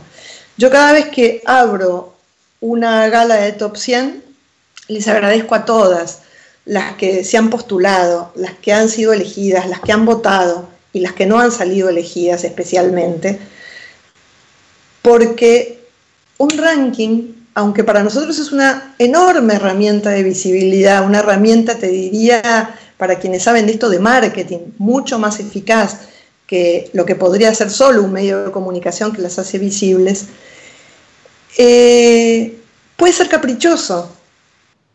A veces nos pasa, sale elegida una mujer y decimos, ¿por qué? ¿Por qué a esta la votaron tanto? Entonces repasamos y decimos, bueno, eh, porque había cierto impulso, había ciertos datos, había algo que era glamuroso o bueno o, que generaba em- empatía o una historia contada de una determinada manera. ¿no? Eh, ¿Es científico ese resultado? No, no es científico. Es un resultado hecho por gente a la que nosotros invitamos porque consideramos que tiene mucho valor y que tiene capacidad para analizar, para juzgar y para en un determinado momento descubrir que hay un perfil que es de alguien que no es conocido, pero que es brutal y que tiene muchísimo mérito y que vale la pena. ¿no? Entonces, ¿cuántas son las cosas que intervienen y que eh, determinan en un momento que, que una candidata sea o no elegida? ¿no? Son muchas. Entonces, yo ahí creo, y me dijiste que una de las preguntas era qué recomendaba a las mujeres. que Esa es la pregunta que me has cogido justo que te iba a hacer. Digo, a las mujeres que nos estén escuchando y que tengan ganas ¿no? de esto, después de saber que quizás en algún momento pudieran salir, ¿no? O a quien conoce a una mujer que no se ha presentado o que nadie ha presentado nunca, una recomendación, Mercedes. O las que quieras. Aparte de ¿Sabes? presentarse, o sea, para Sí. presentarse y preparar el año para ganar. Sí, y preparar, o, o a lo mejor esperar y seguir la elección y mirar los perfiles y sentirse en el momento adecuado para decir, yo ahora lo puedo hacer, podría presentarme, tengo estos méritos, he logrado tantas cosas. Eh, también que hay categorías más difíciles, o sea, en directivas a lo mejor son 70 o 100, y a lo mejor en pensadoras e- y expertas son 35 o 40, y en académicas eh, 50, y en emprendedoras 70, o sea, depende, ¿no?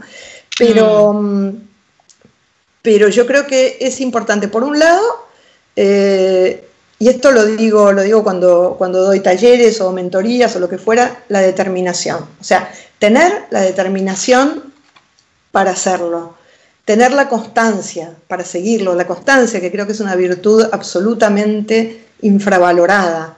Y a mí me emociona y me conmueve la constancia. Cuando hay alguien que sigue y sigue, a veces no tengo tiempo y, me piden una entrevista y me piden no sé qué y qui- quisiera esto y te propongo.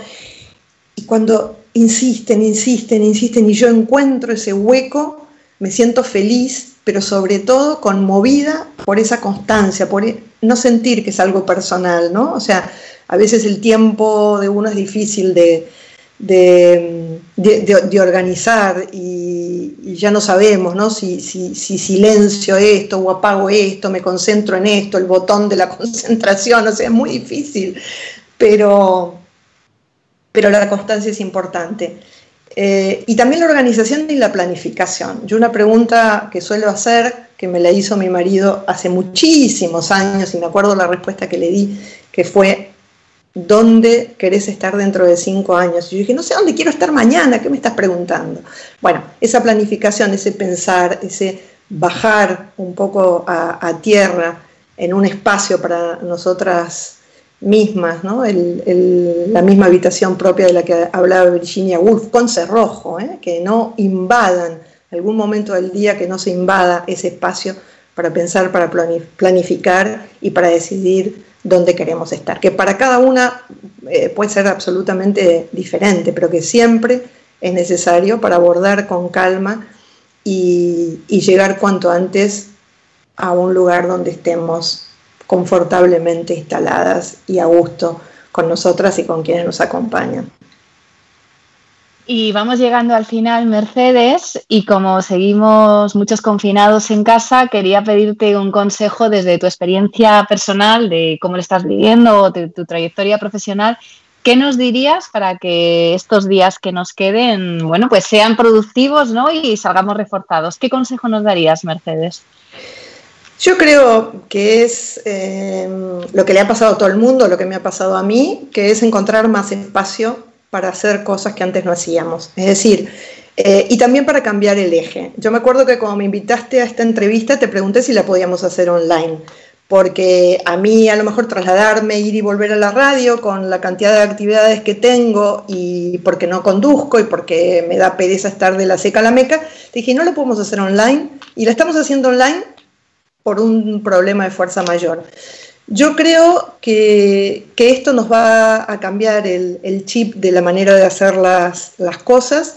Eh, yo personalmente estoy en este momento, lo que hice fue acelerar eh, dos de los proyectos en los que estoy. Uno es Speakers, Speakers con, con H, que es una plataforma que permita eh, individualizar a las mujeres como expertas, como portavoces, como moderadoras, como speakers, como consultoras, etcétera, digamos una base mucho más amplia que la, de las top 100. Eh, entonces, acelerar ese proceso porque tengo más tiempo que lo habitual para definir hacia dónde quiere ir. ¿no? El otro, eh, que de alguna manera me llevó un poco a que fuera más central, eh, eh, o sea, yo tengo un programa, yo sabés que hace, mucho, hace dos o tres años que empecé a definirme como aceleradora de mujeres. Yo, hay quienes aceleran startups, a mí me encanta acelerar mujeres y sobre todo convencerlas de que hay un lugar confortable en el que estar y en que en la medida en que lleguemos antes a ese lugar, nos preguntaremos, ¿qué hacía yo que no estaba acá? ¿no? Que no estaba en este Mm. estupendo lugar donde sé quién soy, sé de qué doy cátedra o puedo dar cátedra, no me importa ya preguntar lo que no sé porque tengo esa seguridad, ¿no? Entonces, a mí personalmente yo lo que hice fue aprovechar este espacio de confinamiento para aumentar eh, el tiempo que dedico al programa Aceleradora, que tiene que ver con mentorías y con estrategias y con eh, cosas que muchas de las cuales las puedo hacer online, es decir, tener una, una conversación, una mentoría, hacer un análisis, cambiar ideas. Y, esto me permitió eh, potenciar y aumentar mi, mi rol de aceleradora. Y también, sabes que terminé de escribir una novela, a darle un repaso, a ver qué son las cosas que no me terminaban de conformar y, que puedo mejorar. Eso te diría más en lo personal. Y sobre todo planificar. Planificar, eh, creo que estamos en un momento, yo soy súper optimista, pero, pero soy bastante escéptica, con lo cual no suelo adherirme a, a dichos hasta que no sean hechos, ¿no? Entonces digo, bueno, estamos en esta situación, eh, pensar en quienes de esta situación eh, van a salir con una herida profunda, que es mucha gente, eh, saber que tenemos que tener esa conciencia, porque para cada persona a la que le pasa algo triste o algo que no estaba en su panorama y que se debe a, un, algo exógeno que no tiene que ver con nosotros, eh, va a necesitar más, más ayuda, más paciencia, más comprensión eh, y sobre todo menos, menos soberbia, ¿no? de saber que tenemos muchísimas limitaciones y que cuando nos pasa algo, esto voy a contar y ya termino una brevísima anécdota, un tiempo en mi país, Argentina, que era un eh, momento como muchos de los que pasaron de, de picos altos, de situaciones extremas. En esa época era todos los días se- yo hacía radio y la primera noticia era cuál era el, índice de riesgo país y cuál era el índice de desempleo. Y, mm, esto parecía un termómetro que salíamos y ya empezábamos a pensar, uy, hoy el índice de riesgo país está en tanto y el índice de desempleo. Y una vez entrevistando a un sindicalista me dio una gran lección cuando le pregunté cómo estaba el índice de desempleo. Y me dijo, para el desempleado del 100%.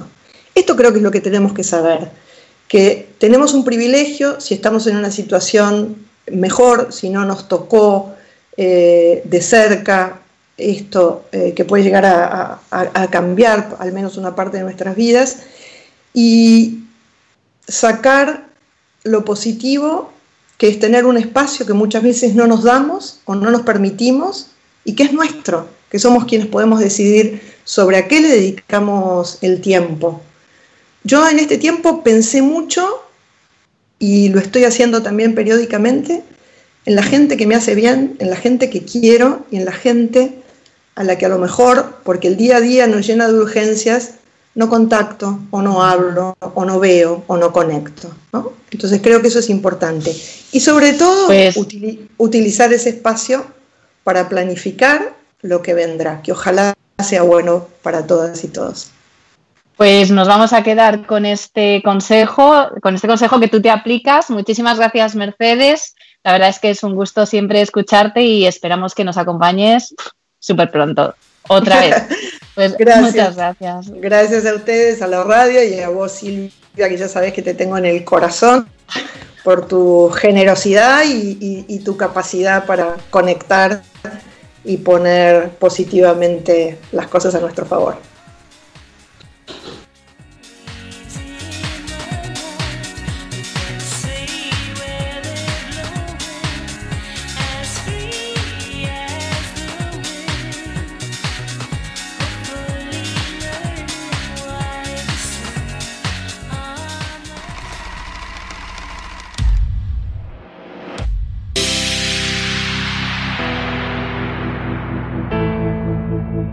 Tsunami, tsunami, el tsunami no existe, no existe.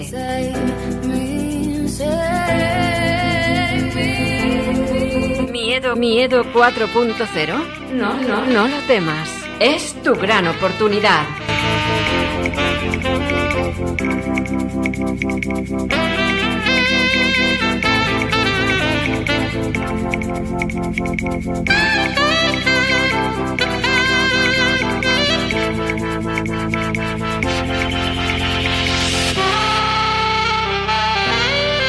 Miedo 4.0.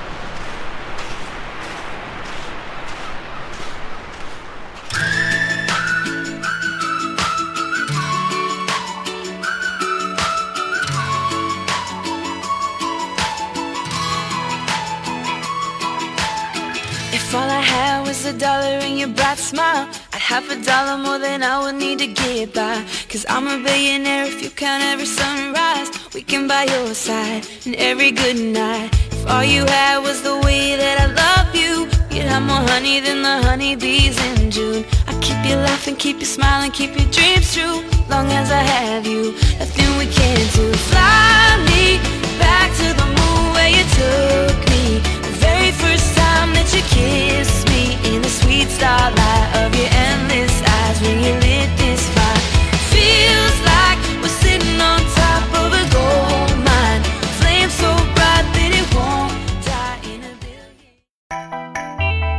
El que avisa no es traidor. Con Luis Vega.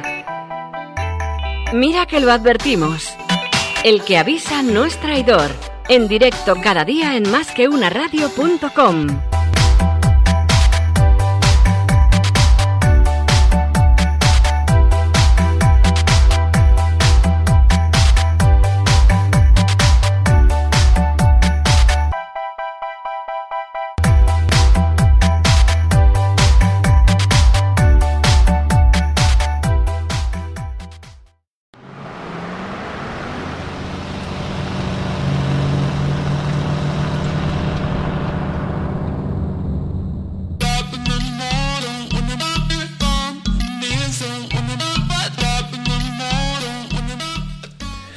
Bueno, pues estamos ya en la recta final, seguimos en directo las eh, 13.17 de este día 29 de abril, que recordamos una vez más es el cumpleaños de Conchi Burgos, nuestra queridísima compañera.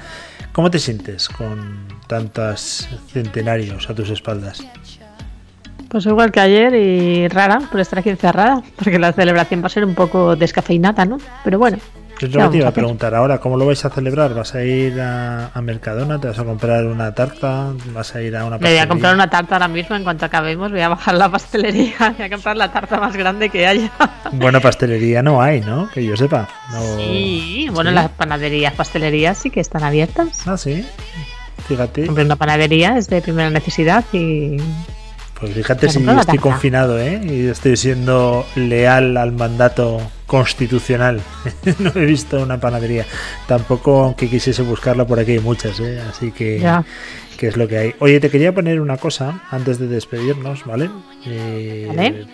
Que quería ponerte una cosa para ti, especial, dedicada antes de despedirnos, porque ya llevamos cuánto, tres horas prácticamente de, de programa. Y bueno, hay que dejar paso a otras personas. Por cierto, que esta tarde yo me voy a conectar a una masterclass de Pablo Martínez que vamos a tener la semana que viene, que es el director general de Goodyear Dunlop en Francia. Y, y va a hacer una masterclass. Por supuesto, le pienso petardear toda la masterclass. Me voy a conectar para hacer preguntas estúpidas. Ya sabes que eso me encanta y por lo menos le voy a distraer, que es lo, de lo que se trata, ¿no? El, el típico impertinente de la sesión voy a ser yo. ¿Y cómo se hace un neumático? ¿Y cómo se hace el agujero? Bueno, pues eso, esas preguntas son las que voy a hacer yo esta tarde. Eso le pasa por Eh, invitarte. claro. Efectivamente. Te voy a mandar eh, o te voy a poner una cosita que te dedico especialmente y ya sí, sí, sí, sí, nos vamos. Vale.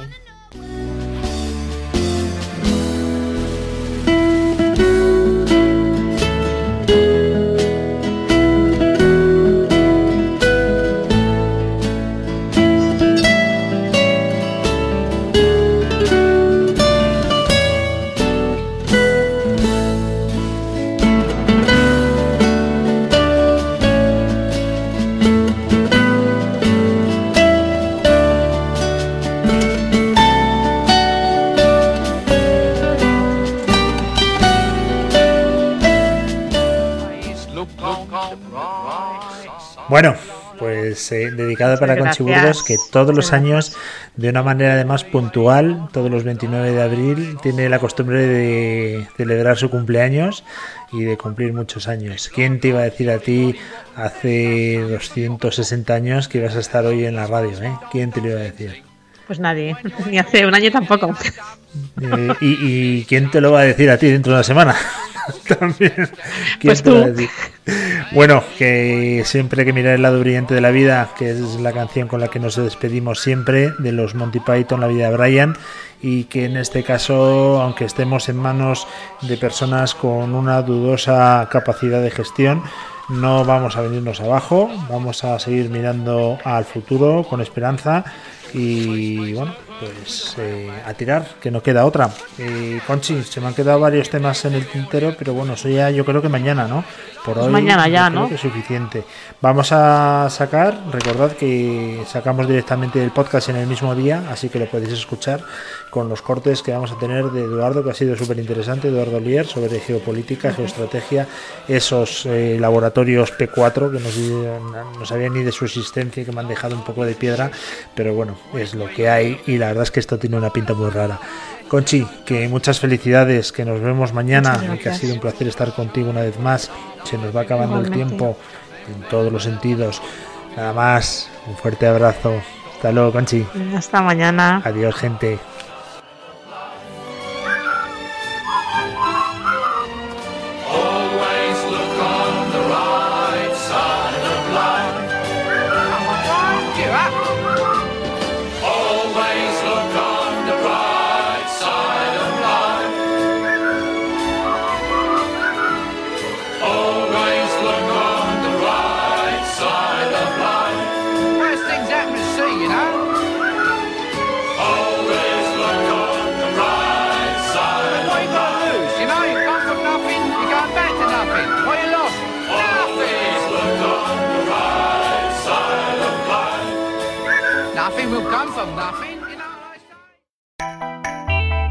El que avisa no es traidor.